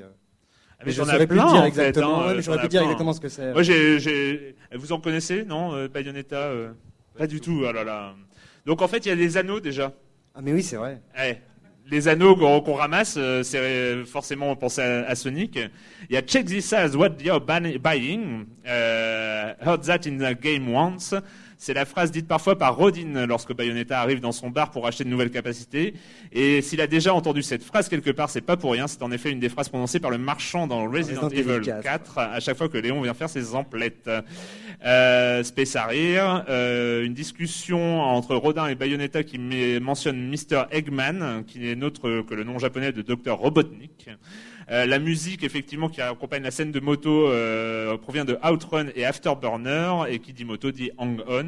Voilà. Euh, transformé en, panthère, Bayonetta laisse les fleurs pousser. Le style de Jeanne, la, rivale de Bayonetta, oui, ça c'était Okami. Hein. La rivale de Bayonetta fait penser à Dante de Devil May Cry. Un des moves de Bayonetta, c'est le Afterburner Kick, qui existait déjà dans Beautiful Joe. Voilà. Euh, le nom de certains succès en anglais, c'est une référence flagrante à plusieurs titres, Angel May Cry, Fires the Afterburners, etc. Euh, le dessin de que Bayonetta fait sur le visage de Lucas avec son rouge à lèvres ressemble étrangement aussi une dessinée dans la, sur la tête de Amaterasu. T'en as beaucoup là, je crois. Amaterasu dans Okami, etc. Il y en a plein, plein, plein. Euh, Quel grand jeu, quel grand jeu, jouez tous à Bayonetta? alors, est-ce qu'il y a d'autres questions? Non, j'ai pas demandé de préparation. Bon, bah c'était euh, c'était donc euh, ta, ta minute culturelle. Hein, voilà, vous avez... Non, mais toi aussi, t'en as trouvé hein, quand même. Ah oui, non, oui, vraiment, ouais, j'en suis persuadé. Ça, J'ai pas. Donc, je- Joël, tu as un point pour Assassin's Creed. Que, euh, toute façon, euh, Marmotte avait pré- pré- prévenu, il y aura débat dans les forums, hein, si, euh, hein, on est d'accord. Mm. Euh, on va, on va revenir, euh, on va revenir à Don't Know de Remember Me et on va mettre un long passage. On commencera à parler hein, dessus. Euh, long passage, c'est euh, une démonstration du gameplay euh, concernant justement les Memory Remix. Et euh, This is the target, Frank Forlan, new commander of the Saber Force. He's had a grudge against us for years, and now he's been promoted. He could be a real threat. Take him out for us. Take him out. You want me to kill him? No, I want you to remix his memories. Make him kill himself. It'll be less suspicious?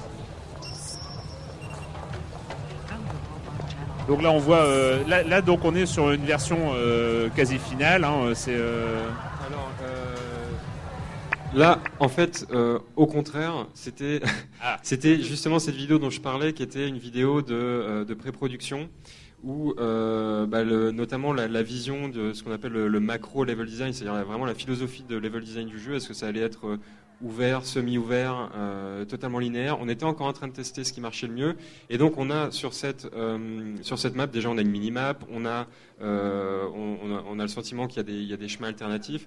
Sur Remember Me, sur le, la vidéo, sur le, jeu final, on est vraiment sur quelque chose de, plus linéaire. Il y a euh, des éléments de non-linéarité, d'exploration pour euh, des collectibles. Il y a des éléments d'exploration dans les Memory Remix aussi, mais on n'est pas sur quelque chose voilà, qui s'apparente à, cette toute première vidéo. Cette, vidéo, elle était vraiment en fait faite pour illustrer le concept le plus euh, intrigant du jeu, qui est le Memory Remix. Voilà. Et euh, sur cette vidéo aussi, c'était donc comme, euh, Jean-Max dit assez vieille. L'héroïne a été redesignée depuis. graphiquement, il y a eu une grosse évolution. On avait, c'était toujours sur Unreal, mais on a eu beaucoup de développement moteur depuis, avec plein d'effets de, réflexion, de matière qui sont beaucoup plus travaillés dans, le jeu actuel que dans cette vidéo.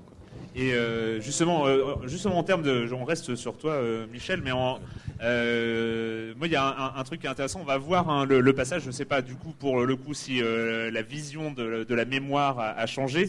Comment est-ce qu'on imagine, voilà, travail de, de directeur artistique ou d'artiste pour le coup. voilà, on doit modifier la mémoire de quelqu'un.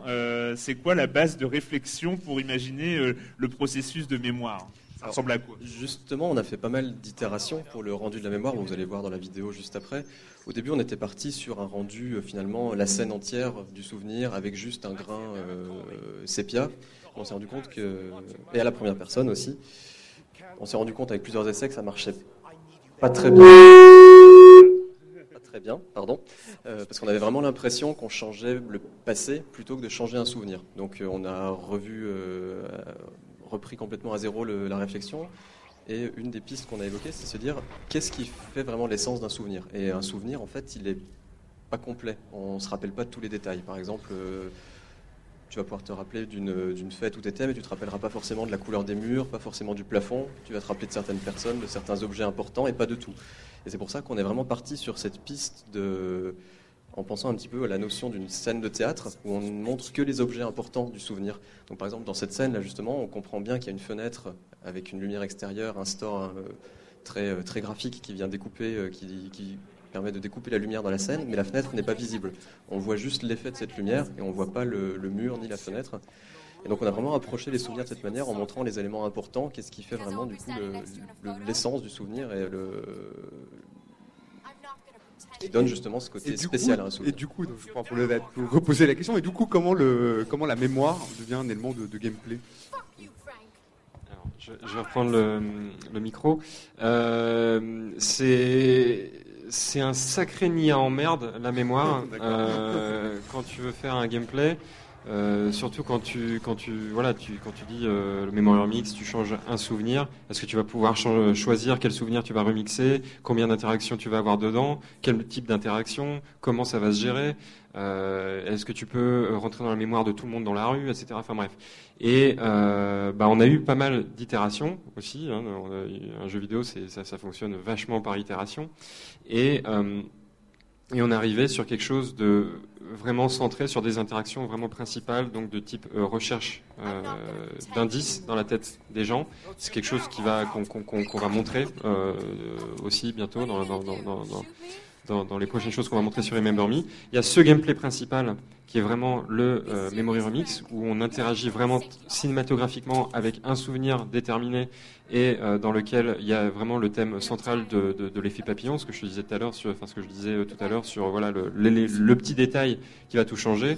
Ici, euh, en l'occurrence, ben, le fait de faire tomber Franck et du coup qu'il ramasse son, son gun, mais euh, le fait d'avoir ramassé le gun ne sera pas suffisant, il faudra enlever la sécurité dessus, avec le dialogue de, de contextuel d'Alexia qui va donner un indice au joueur, sachant que cette vidéo, elle a bien sûr été faite pour aussi euh, qu'on capte euh, tout de suite le concept. Ce sera un petit peu plus compliqué dans le jeu d'arriver euh, au dénouement. Euh, et puis, il y a aussi tout, tout, tout le, le- le combat, en fait, est basé sur l'idée que Niline est amnésique, qu'elle va se rappeler progressivement de ses mouvements de combat, euh, parce qu'il faut pas déconner, c'est quand même une fighteuse euh, à la base, et, euh, et, et d'où l'idée aussi de la customisation des combos à partir de ses souvenirs qui lui reviennent euh, progressivement. Voilà.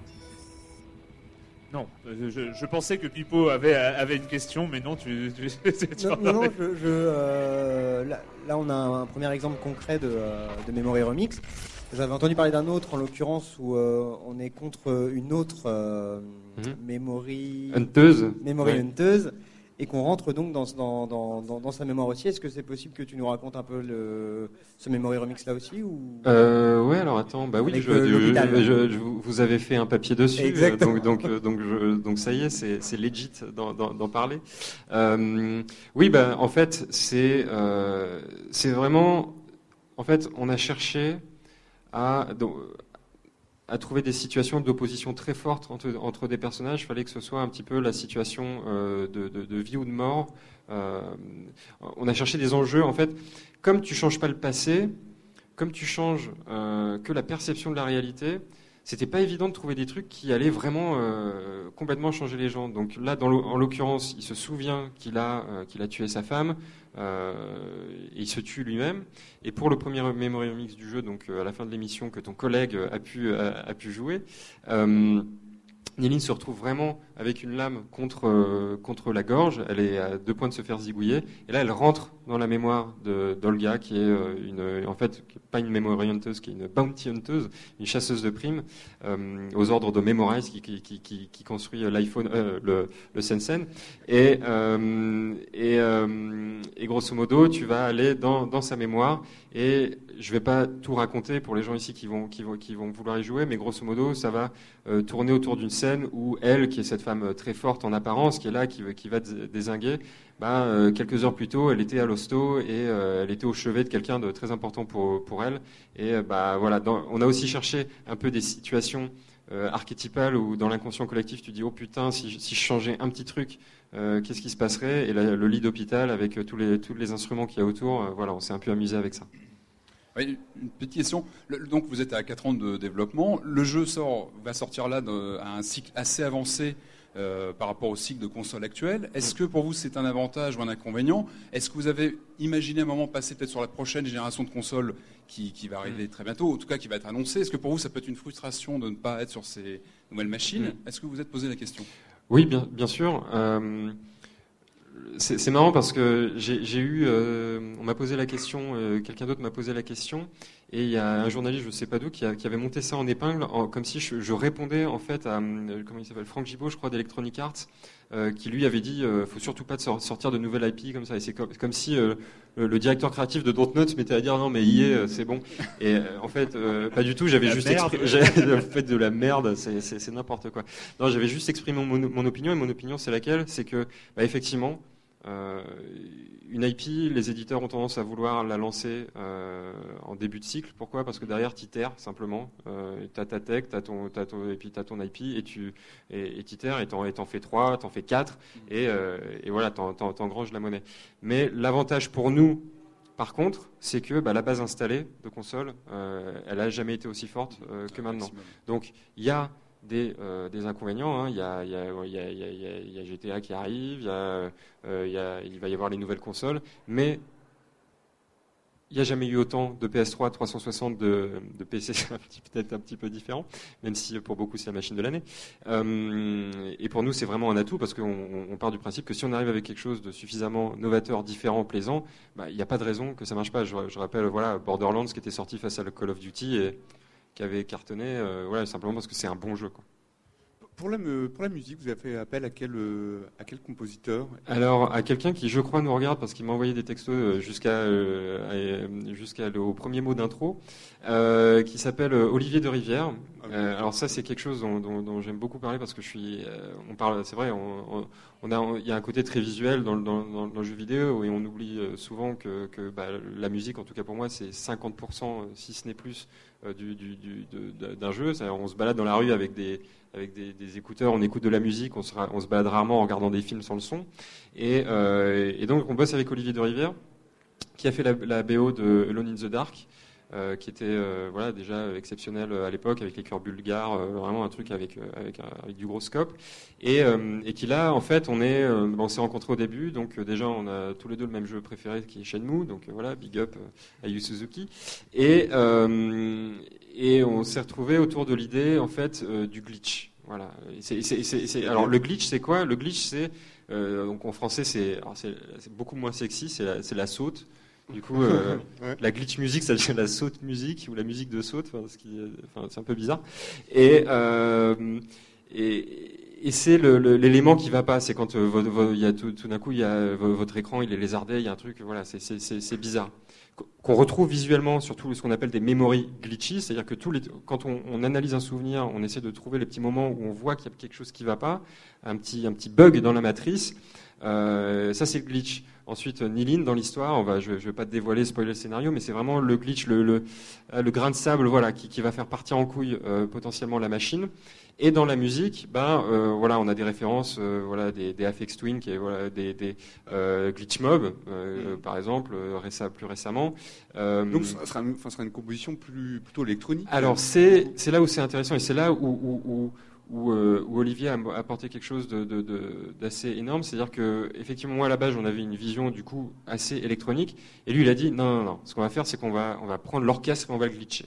C'est-à-dire que on- on- et il a dit euh, on- ce que je te propose c'est voilà on va faire euh, de l'électronique, de l'orchestre, on va glitcher tout ça et il y a des moments où euh, le joueur, euh, le mec qui écoute, il saura plus euh, ce qui est quoi. Et ça donne des résultats assez passionnants. On a, pour, pour la- pour l'anecdote, on a enregistré la musique il y a quelques semaines avec le London Philharmonic Orchestra. L'ingénieur du son, c'est John Curlander, qui avait été oscarisé sur, le, Seigneur des Anneaux. Et lui-même disait, bon, c'est... bon, j'ai jamais vu ça comme, approche de la musique, donc, donc, donc voilà, c'est vraiment quelque chose dont on est très fier sur le jeu et on a déjà des très bons retours. euh, ça, ça intrigue euh, euh, beaucoup de gens. Je pense que ça peut être polarisant aussi, mais c'est très bien comme ça et, et ça déchire. Voilà. Dernière- une dernière question peut-être. Euh, euh, Quand on, on- on dit euh, Capcom, on dit certainement édition mondiale, internationale du jeu. Est-ce qu'on on pense aux, aux joueurs japonais, aux joueurs américains lorsqu'on développe son jeu? Est-ce qu'on prend ça en compte? Euh, Les différences de, de, de- de- de façon de jouer, de Oui et non, oui et non. On y pense. euh, je pense qu'on y pense inconsciemment. C'est-à-dire que on nous a souvent dit que Remember Me avait, et je pense que c'est pas un hasard si on est avec un publisher japonais, c'est qu'on a beaucoup d'ADN euh, japonais aussi. Moi, enfin, c'est vrai que moi personnellement, euh, la plupart de mes jeux préférés sont des jeux euh, japonais. Et derrière, bon, on se, la pose la question, mais on fait avant tout euh, ce qu'on veut faire. On a, on a conscience qu'il y, a- certaines conventions, on a conscience qu'il y a l'impératif de l'innovation. On veut faire notre jeu et on le, non, on le, on le, customise pas euh, spécialement pour un, pour un pays. Non. On, espère qu'ils s'y vendent un petit peu au Japon, mais bon, c'est jamais gagné pour un, pour un jeu de gaijin. Moi, j'ai- j'aimerais bien ouvrir un peu euh, la, discussion sur, sur la création et le milieu du jeu vidéo en, général aujourd'hui. C'est vrai que ce que j'ai mis dit en intro, où le truc ressemble un peu à rien euh, de, ce qui fait, de ce qui semble euh, la norme dans, dans le jeu vidéo aujourd'hui. On a, on a l'impression, euh, vous avez, vous avez été, vous avez fait des choix qui sont tellement à l'encontre à chaque fois de la norme. Euh, le fait qu'il n'y ait pas de flingue, qu'il n'y ait pas, euh, que en fait ce soit que du combat à main nue, euh, qu'il n'y ait pas, on voit dans, une discussion dans la vidéo, c'est oh là là, tu me demandes de tuer ce mec-là, non, non, tu vas modifier sa mémoire pour l'inciter à, le suicider. Bon, dans les faits, c'est pas exactement différent, mais il y a, quelque chose, il y a quelque chose de différent dans le discours. On a l'impression que c'est une volonté d'aller à l'encontre de, de cette production. Est-ce que c'est c'est pour ça que vous avez voulu créer un jeu, votre propre studio parce que la, création actuelle ne vous satisfaisait plus ou c'est Non, non, pas du tout. Euh, pas du tout. C'est non, non, mais je, vois tout à fait ce que tu veux dire. Euh, moi, la violence, j'ai rien contre euh, tant que tant qu'elle soit qu'elle sert un propos, soit qu'elle est fun et et circonscrite. Euh, tu vois, on parlait tout à l'heure de, de, Suda Goichi.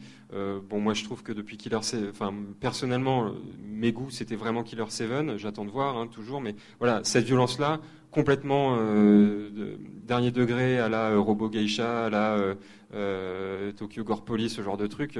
Bon voilà, c'est pour les grandes personnes, on s'en amuse, et puis moi ça me pose aucun problème, les Ryu Murakami, etc. Euh, euh, Call of Duty, c'est clairement pas ma tasse de thé, parce que, enfin, mais c'est personnel, tu vois, les simulateurs d'armée, euh, moi, j'ai pas envie de jouer à ça chez moi, mais simplement, nous, on s'est dit, qu'est-ce qu'on veut faire comme univers, qu'est-ce qu'on veut faire comme histoire, et, qu'est-ce qui colle, quoi. Et franchement, Niling qui désinguait les mecs à coups de headshot, ça, ça voulait juste rien dire pour nous. Et derrière, c'est vrai que ça me dérange pas du tout d'être euh, euh, que nous soyons euh, voilà porteurs d'une vision un petit peu différente où euh, clairement on a essayé de se différencier vis-à-vis pour les éditeurs aussi en faisant pas un TPS générique et où bah, quelque part voilà Nilin il n'y a qu'une personne qu'elle tue dans le jeu c'est ce mec là et le reste du temps ils, ils sont KO ils sont fait overloader donc surcharger la mémoire avec les finish moves et bah, ils se relèvent ils savent plus comment ils s'appellent où ils habitent. Mais mais voilà. On- on- quand on donne trop de souvenirs à une personne, c'est ça? Ouais, en fait, c'est en fait c'est une décharge électrique euh, qui euh, qui euh, overload le, le scène et qui fait que voilà, il y a toutes ces petites images qu'on voit sortir dans les vidéos et c'est des souvenirs en fait. Et euh, de, je continue dans le dans le même truc. C'est pardon. tu- C'est presque pire que le meurtre en fait. C'est éthiquement, c'est assez. euh, Ah, mais- mais- mais- ouais. C'est assez. Enfin, je trouve ça extrêmement violent au niveau au niveau de l'éthique. Et je dis pas que vous êtes des monstres et des meurtriers, hein, Ah, complètement. des, des- des bouchers. Mais c'est vrai que finalement.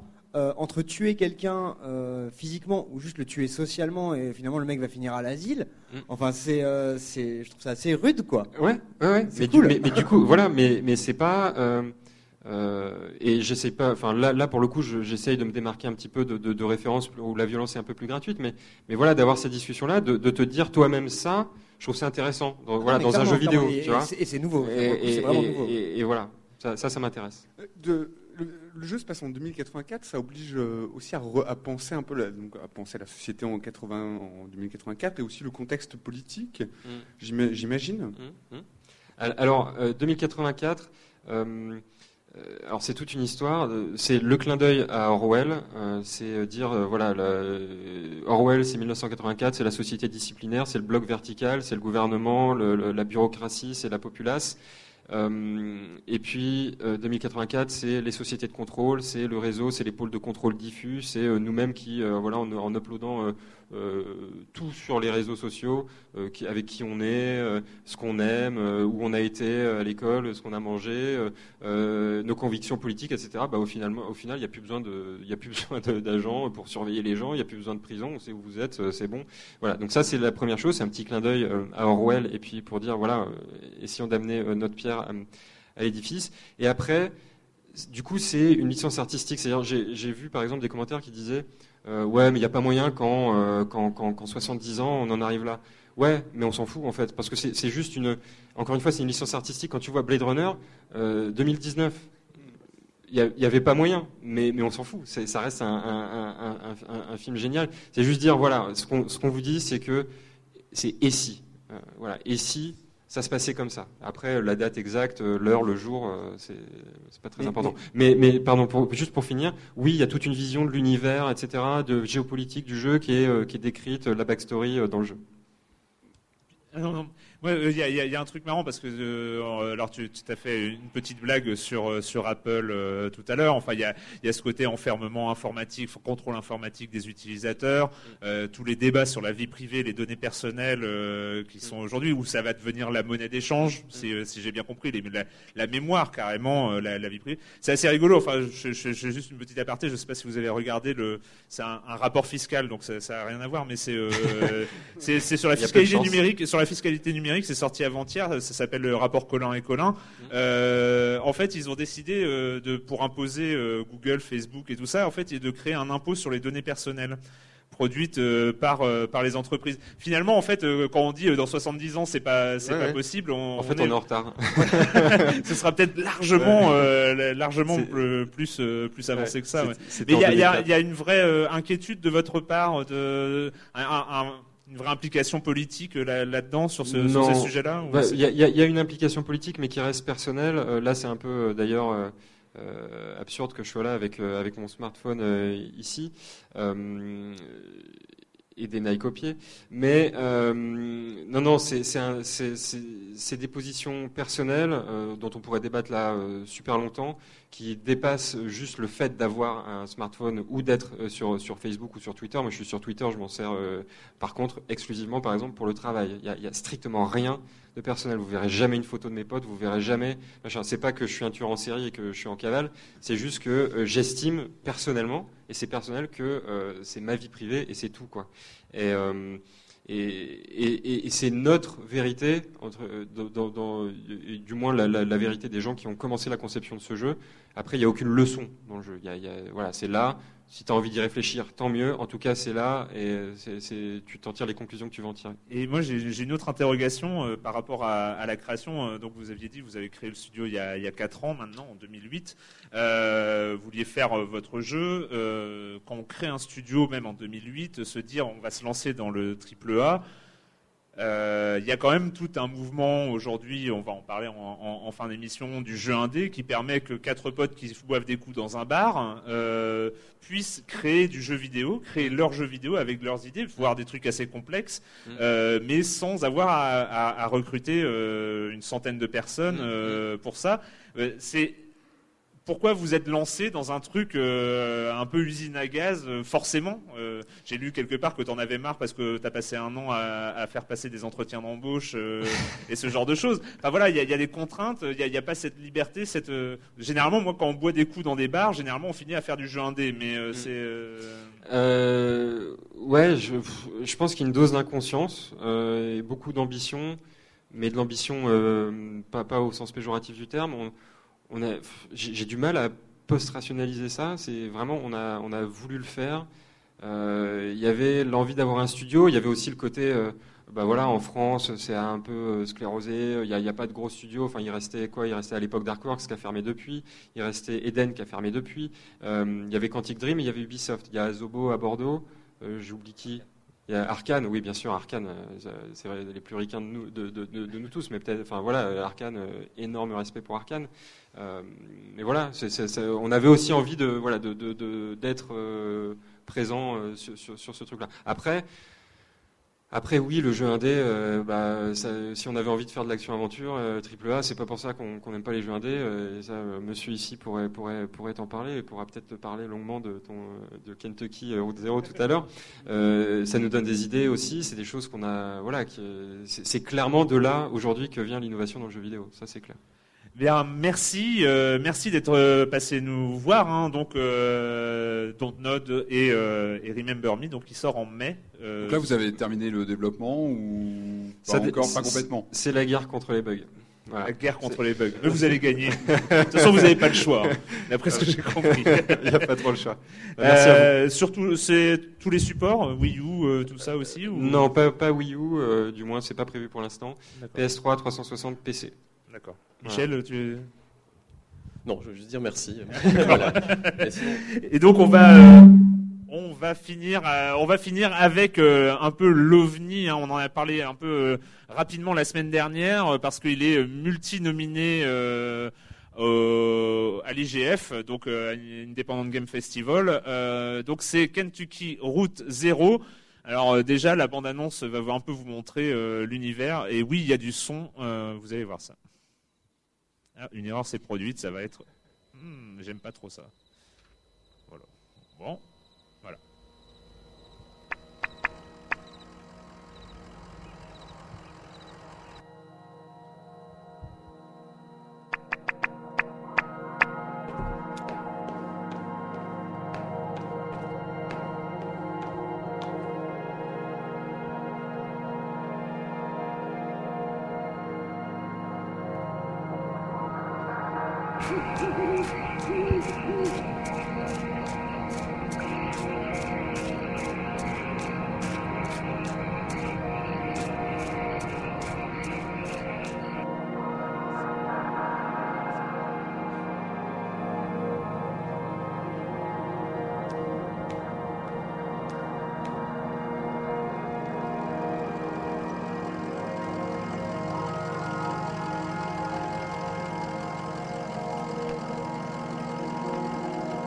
Donc nominé au, euh, au Grand Prix Excellence visuelle, Excellence audio, euh, qui euh, ça arrive de temps en temps. Enfin, il y a, y a- y a y a un univers sonore comme ça. Voilà, Kentucky Route Zero, Cardboard Games. euh, J'en avais parlé rapidement. Jeu financé sur Kickstarter, en partie sur Kickstarter, euh, en pas beaucoup. 7000. hein. Ouais, euh, en fait, ils, ils voulaient lever 6500 dollars, ils en ont eu 8800. Comme quoi, hein, c'était c'était avant Double, Double Fine, hein, euh, c'était à, l'époque. Non, mais encore encore aujourd'hui, il y a plein de jeux hein, comme ça qui arrivent à se financer sur 10 000 dollars. Euh, ça n'avait rien à voir à l'époque. On a vu hein, ce, ce, ce design euh, très vectoriel euh, dans la vidéo sur Kickstarter. C'était beaucoup plus réaliste. C'était euh, vraiment vraiment un autre travail. Et Et on peut pas s'attendre à ça. On peut pas s'attendre à, l'expérience qu'on a quand, quand on joue à Kentucky Route Zero. Euh, on commence, on joue euh, Conway, qui est livreur, euh, qui doit, euh, avec son camion, livrer des antiquités euh, à je ne sais plus quelle destination. Il arrive dans euh, une station-service, il demande sa route, et là, bah oui, bah désolé, vous allez devoir euh, prendre la route zéro, et donc il va falloir trouver euh, c'est quoi cette route zéro? Et donc euh, se balader, alors euh, dans divers tableaux, on a, vu quelques images, des tableaux mais pas que. Il va y avoir des, morceaux d'aventure purement textuels. Il va y avoir, euh, on va se déplacer sur une map avec des routes où on va faire bouger un- une, une route camion et où on va avoir des, petits événements. Alors tourner à gauche après l'arbre, après l'arbre qui brûle. Enfin, c'est ce genre de ce genre de détails pour pour s'y retrouver. Voilà, on est dans un univers purement onirique, surréaliste au dernier degré. Euh, donc ça c'est pour l'univers. hein. Ça peut rappeler du David Lynch, ça peut rappeler euh, pas mal euh, pas mal d'univers narratifs comme ça. Mais c'est après au niveau du gameplay parce qu'il y en a un, un gameplay basé sur sur les dialogues. Enfin voilà, quelles ont été vos impressions, Joël? On va commencer par toi. Bah, c'est comme c'est comme de la poésie, c'est-à-dire la poésie contemporaine. On peut trouver ça très intéressant ou très chiant, personnellement, ça m'a je trouve ça agréable, agréable à, à regarder, à, jou- enfin, à jouer, à le prendre. Pendant ce, pendant ce temps-là, je faisais autre, enfin, je faisais autre chose. J'allais, je venais, non mais, non mais vraiment, j'allais, j'allais, je venais euh, en face, en face de l'écran. euh, bon signe, ça, en général. hein. mais je pense que c'est un jeu qui s'aborde, qui s'aborde pas, qui s'aborde pas front- frontalement, qui s'aborde, euh, voilà, parce qu'on interprète donc, ce- on interprète, on, on- on suit ce personnage de Conway effectivement dans des tableaux qui sont assez, euh, assez dingues, assez farfelus, avec baigné dans tantôt de la musique euh, ambiante, tantôt de la musique euh, country.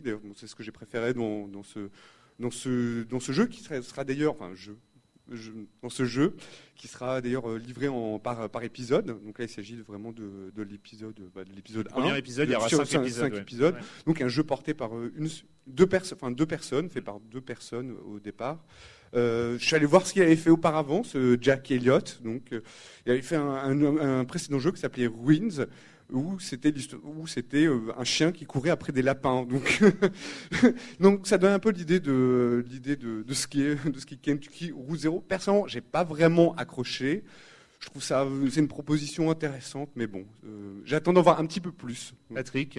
Moi, je suis très très mitigé. hein. J'avoue que, alors, d'un côté, la plastique, je la trouve très très réussie, vraiment. Je trouve que graphiquement, euh, il y, y a plein d'inspirations. On pense au cinéma expressionniste.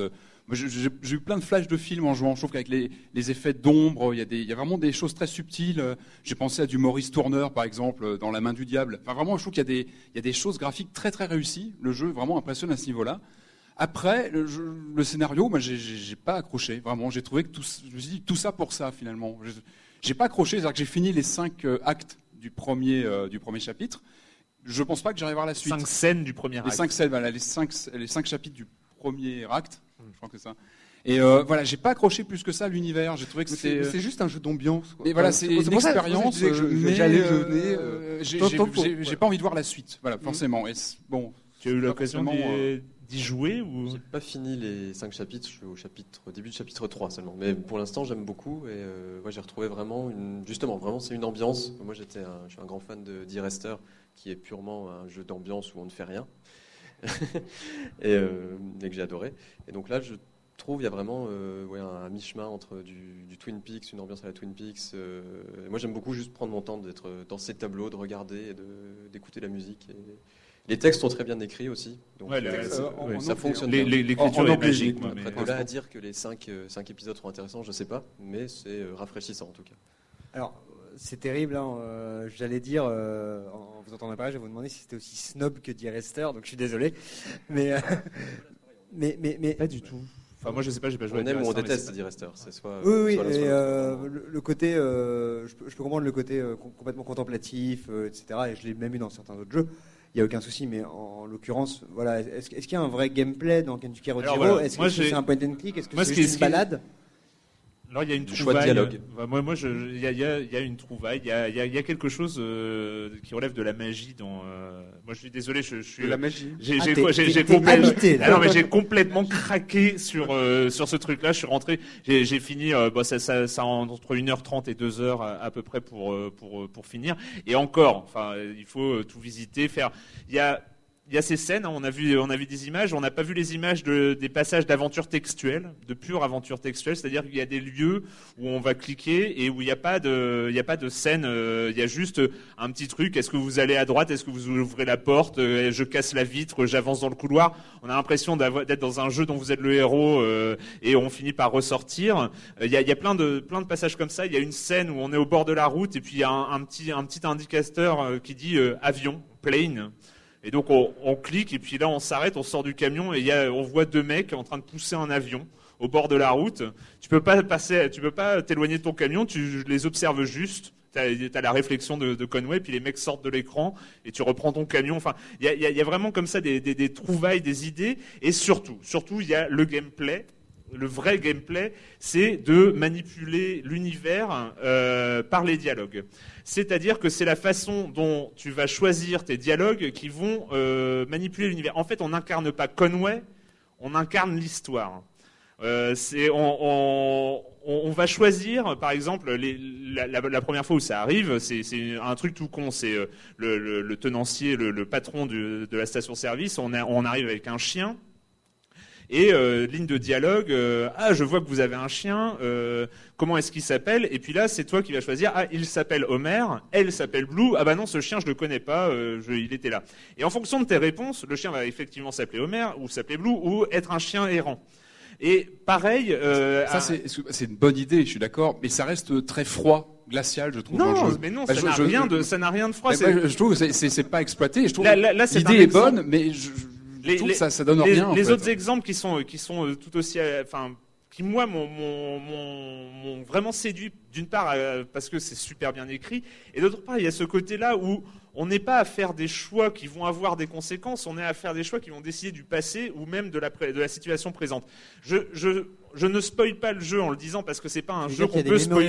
dans le Mais le- moi, le, le truc qui m'a le plus scié, c'est euh, à un moment, on est dans une dans, une- dans une mine, le truc s'écroule, le, le- le plafond s'écroule suite à une action, et là, il y a, on est avec Shannon hein, qui nous accompagne, elle, elle accompagne Conway dans, dans la mine, et Shannon demande, oh là là, ça va bien?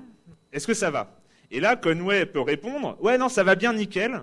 Ah non, putain, je me suis pété la jambe et euh, ou alors plus grave. Et en fonction de ta réponse, tu vas effectivement t'être pété la jambe, ou alors tu seras, tu iras très bien. Pareil en sortant de la mine, est-ce que ça va mieux? Oui, ça va mieux. Ah non, ça a empiré, je peux plus. Enfin, j'arrive plus à marcher. Et c'est toi, en fonction des, réponses au dialogue, qui va influer sur le déroulement même, enfin sur ce qui s'est réellement passé sur la situation actuelle. C'est-à-dire qu'en en fait, ça change complètement l'intérêt et l'interactivité de dialogue dans le jeu vidéo. Mais est-ce que ça impacte ta façon de te déplacer, par exemple, si t'as... Parce que j'ai pas joué, hein. moi je suis le seul Ah oui, à si pas y avoir joué cassé du la jambe, tu vas boiter. Tu vas boiter, d'accord. Ouais. Donc il y a, y C'est- y une vraie incidence euh, quand même sur ton gameplay. Et on de- est, on est vraiment dans de, dans de l'exploration d'histoire, dans la construction d'histoire en, en- avec le jeu. En fait, on construit l'histoire avec le jeu.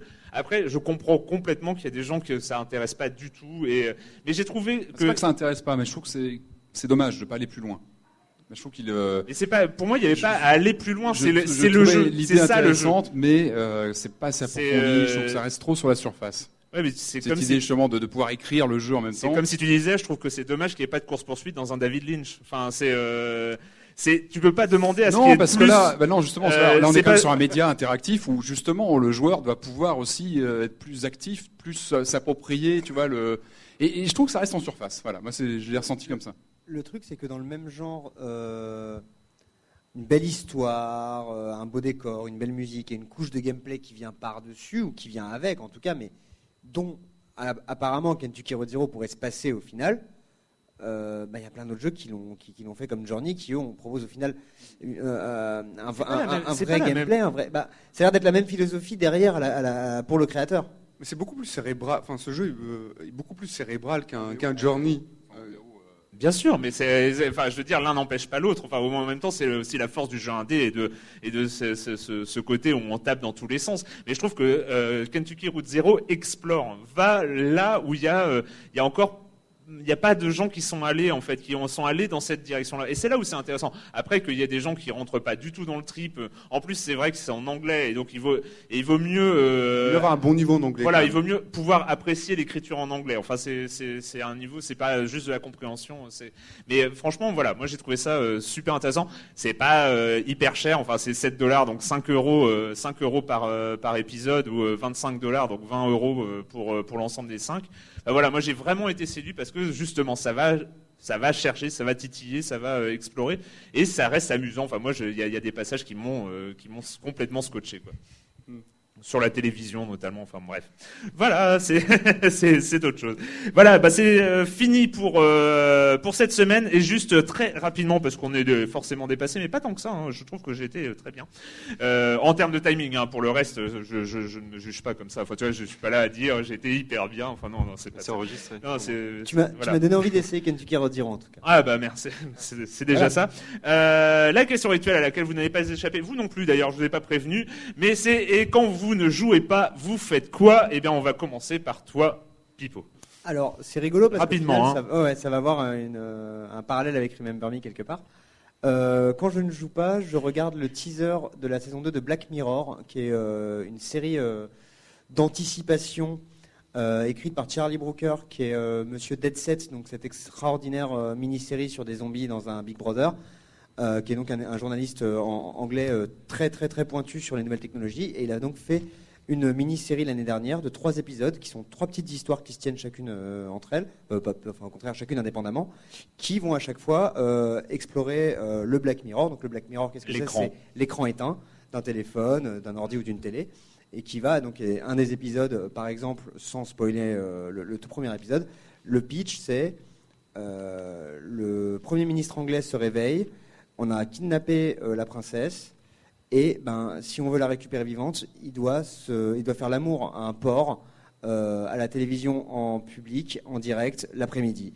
Et à partir de là, comment va réagir Facebook? Comment va réagir Twitter? Est-ce qu'il va le faire? Est-ce qu'il va pas le faire? Tout ça, c'est fascinant. Et donc, euh, il y, a, il y a un thème à chaque épisode. Et donc, le dernier, entre autres, parle de la mémoire et est super intéressant. Et donc, la saison 2, il y a eu un premier teaser aujourd'hui et ça a l'air vachement bien. C'est très très bien, Black Mirror. Patrick. Alors moi, je me suis replongé dans la, période anglaise d'Alfred Hitchcock en ce moment. Donc j'ai revu là cette semaine les 39 marches, qui, est, euh, qui est hallucinant. Enfin, je, l'ai revu. C'est un film qui est de 35 et qui, qui fait pas son âge. C'est juste bluffant. Et ce qui est incroyable dans ce film, qui est quand même un de ses premiers, on va dire, c'est vraiment un de ses premiers films, c'est qu'on a euh, toute l'essence du cinéma de Hitchcock résumée dedans. C'est-à-dire qu'on a le rythme, on a le- le style, le ton, les personnages. On retrouve vraiment les racines des futurs personnages de, de toute son époque hollywoodienne. Et c'est un film vraiment qui est impressionnant pour son côté, voilà, toujours aussi très actuel. Voilà, c'est un film vraiment impressionnant pour ça. Donc les 39 marches que je recommande vivement. Joël Euh, je, suis, je suis allé à un concert euh, hier soir, ce qui était vachement bien, de, de Trust. Alors Trust, qui n'est pas le groupe, euh, ce qui n'est pas ce groupe euh, français, voilà, des- antisocial euh, qui n'est pas voilà, antisocial, mais qui est en fait un, qui est en fait un, un jeune mec d'une vingtaine d'années qui s'appelle, euh, j'ai noté, il faut j'ai noté son nom, qui s'appelle Robert Alphonse. Qui fait une espèce de, de, pop, de pop new wave un peu gothique. Il a sorti un album l'an passé qui s'appelle TRST, qui avait été fait avec, euh, avec la bassiste d'un autre, d'un autre projet électropop qui s'appelle Ostra, euh, canadien aussi. Et donc je suis allé à ce concert hier, c'était au point éphémère, c'était vraiment, c'est vraiment très bien. C'était, euh, le mec a une voix assez incroyable, un peu à, dou- à double fond, où il, où il part dans les espèces de d'aigus, des fois très, des voix gutturales très graves. C'est un peu entre entre euh, Norman Bates et Ian Curtis, quoi. Pour, D'accord. Ah ouais, quand même. Non mais c'est vraiment, c'est assez barré, avec une espèce de gros beat Wow. bien lourd, bien crade, et c'est pas mal du tout, quoi. Il y a des, des petits accents eurodance aussi. C'est assez barré, c'est bien, quoi. Ça s'appelle Trust. Trust. Alors, Michel. Non, non, moi c'est à la fin. D'accord. Je réfléchis pendant ce temps-là. Alors, bah, quand je ne joue pas, là en ce moment, je suis en train, avec un peu de retard, de regarder les six épisodes de la série euh, Sherlock, la nouvelle, euh, le remake, euh, enfin non pas le remake, pas du tout, le reboot, on va dire, euh, actuel de Sherlock de la série de la BBC. Et donc, je trouve ça vraiment euh, juste euh, fabuleux, quoi. Avec euh, l'utilisation qu'ils font des nouveaux médias, du- des smartphones, euh, des blogs.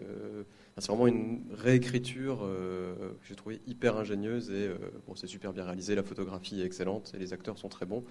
Donc euh, gros coup de cœur et voilà, il me reste un épisode. Très bon choix. pour finir les six. Jean-Maxime?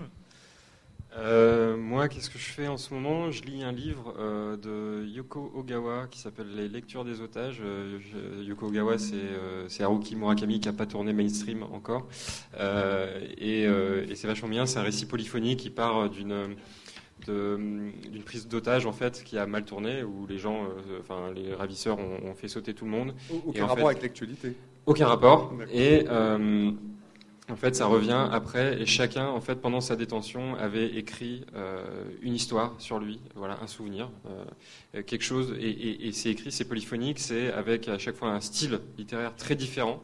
Euh, alors bon, c'est une traduction, mais c'est très différent, donc ça emmène vachement. Et pour l'anecdote, il y avait un bouquin euh, très très bien de cette même personne qui euh, qui s'appelait Cristallisation secrète et qui était euh, sur un concept ou sur une île où il y avait euh, où les gens perdaient progressivement leurs souvenirs et où la police leur faisait perdre leurs souvenirs et, euh, et où les gens qui ne perdaient pas la mémoire étaient un peu les, les- les bandits. Tout ça, c'est vachement bien. Euh, je recommande à. Ça s'appelle, le monde. Euh, L'écrivain, c'est une dame qui s'appelle Yoko Ogawa et le, le bouquin, c'est Les lectures des otages. Voilà. Et sinon, je regarde The Wire avec 10 ans de retard sur tout le monde et je me commande Nas Ilmatic, la, la- le reissue. Alors moi on me l'avait conseillé euh, mais euh, depuis longtemps mais euh, les séries humoristiques françaises euh, je, je sais pas je pouvais pas mettre euh, le, le petit doigt dedans et euh, j'ai découvert fais pas ci fais pas ça et en fait euh, que je trouve super sympa en fait c'est con mais euh, c'est enfin euh, voilà donc euh, je suis en train je suis en train de me refaire des saisons et euh, je découvre des séries humoristiques françaises euh. Et c'est super drôle. J'ai découvert ça malade en vacances là et, Et c'est ouais. super drôle. Et ouais, c'est hyper bizarre, ça existait et on m'avait rien dit. Euh, voilà, donc euh, ben, on se retrouve euh, très bientôt, sans doute dans un mois, à la Gaieté Lyrique pour euh, ces deuxième édition de Presse Rec. On sait pas encore avec qui, mais ce, sera le cas. Et, euh, et puis on se retrouve très bientôt pour parler de jeux vidéo sur l'IB Labo et je relance un générique. Ciao, au revoir. Salut.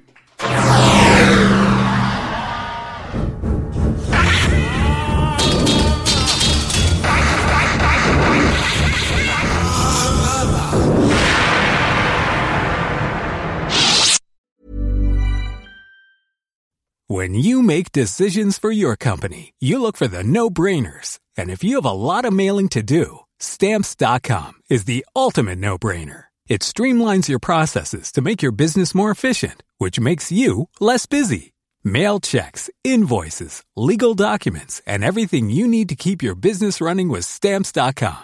Seamlessly connect with every major marketplace and shopping cart. Schedule package pickups and see your cheapest and fastest shipping options from different carriers with rates up to 89% off USPS and UPS rates. And with the stamps.com mobile app, you can take care of mailing and shipping wherever you are. Make the same no-brainer decision as over 1 million other businesses with stamps.com. Sign up with code program for a 4-week trial plus free postage and a free digital scale. No long-term commitments or contracts. That's stamps.com. Code program.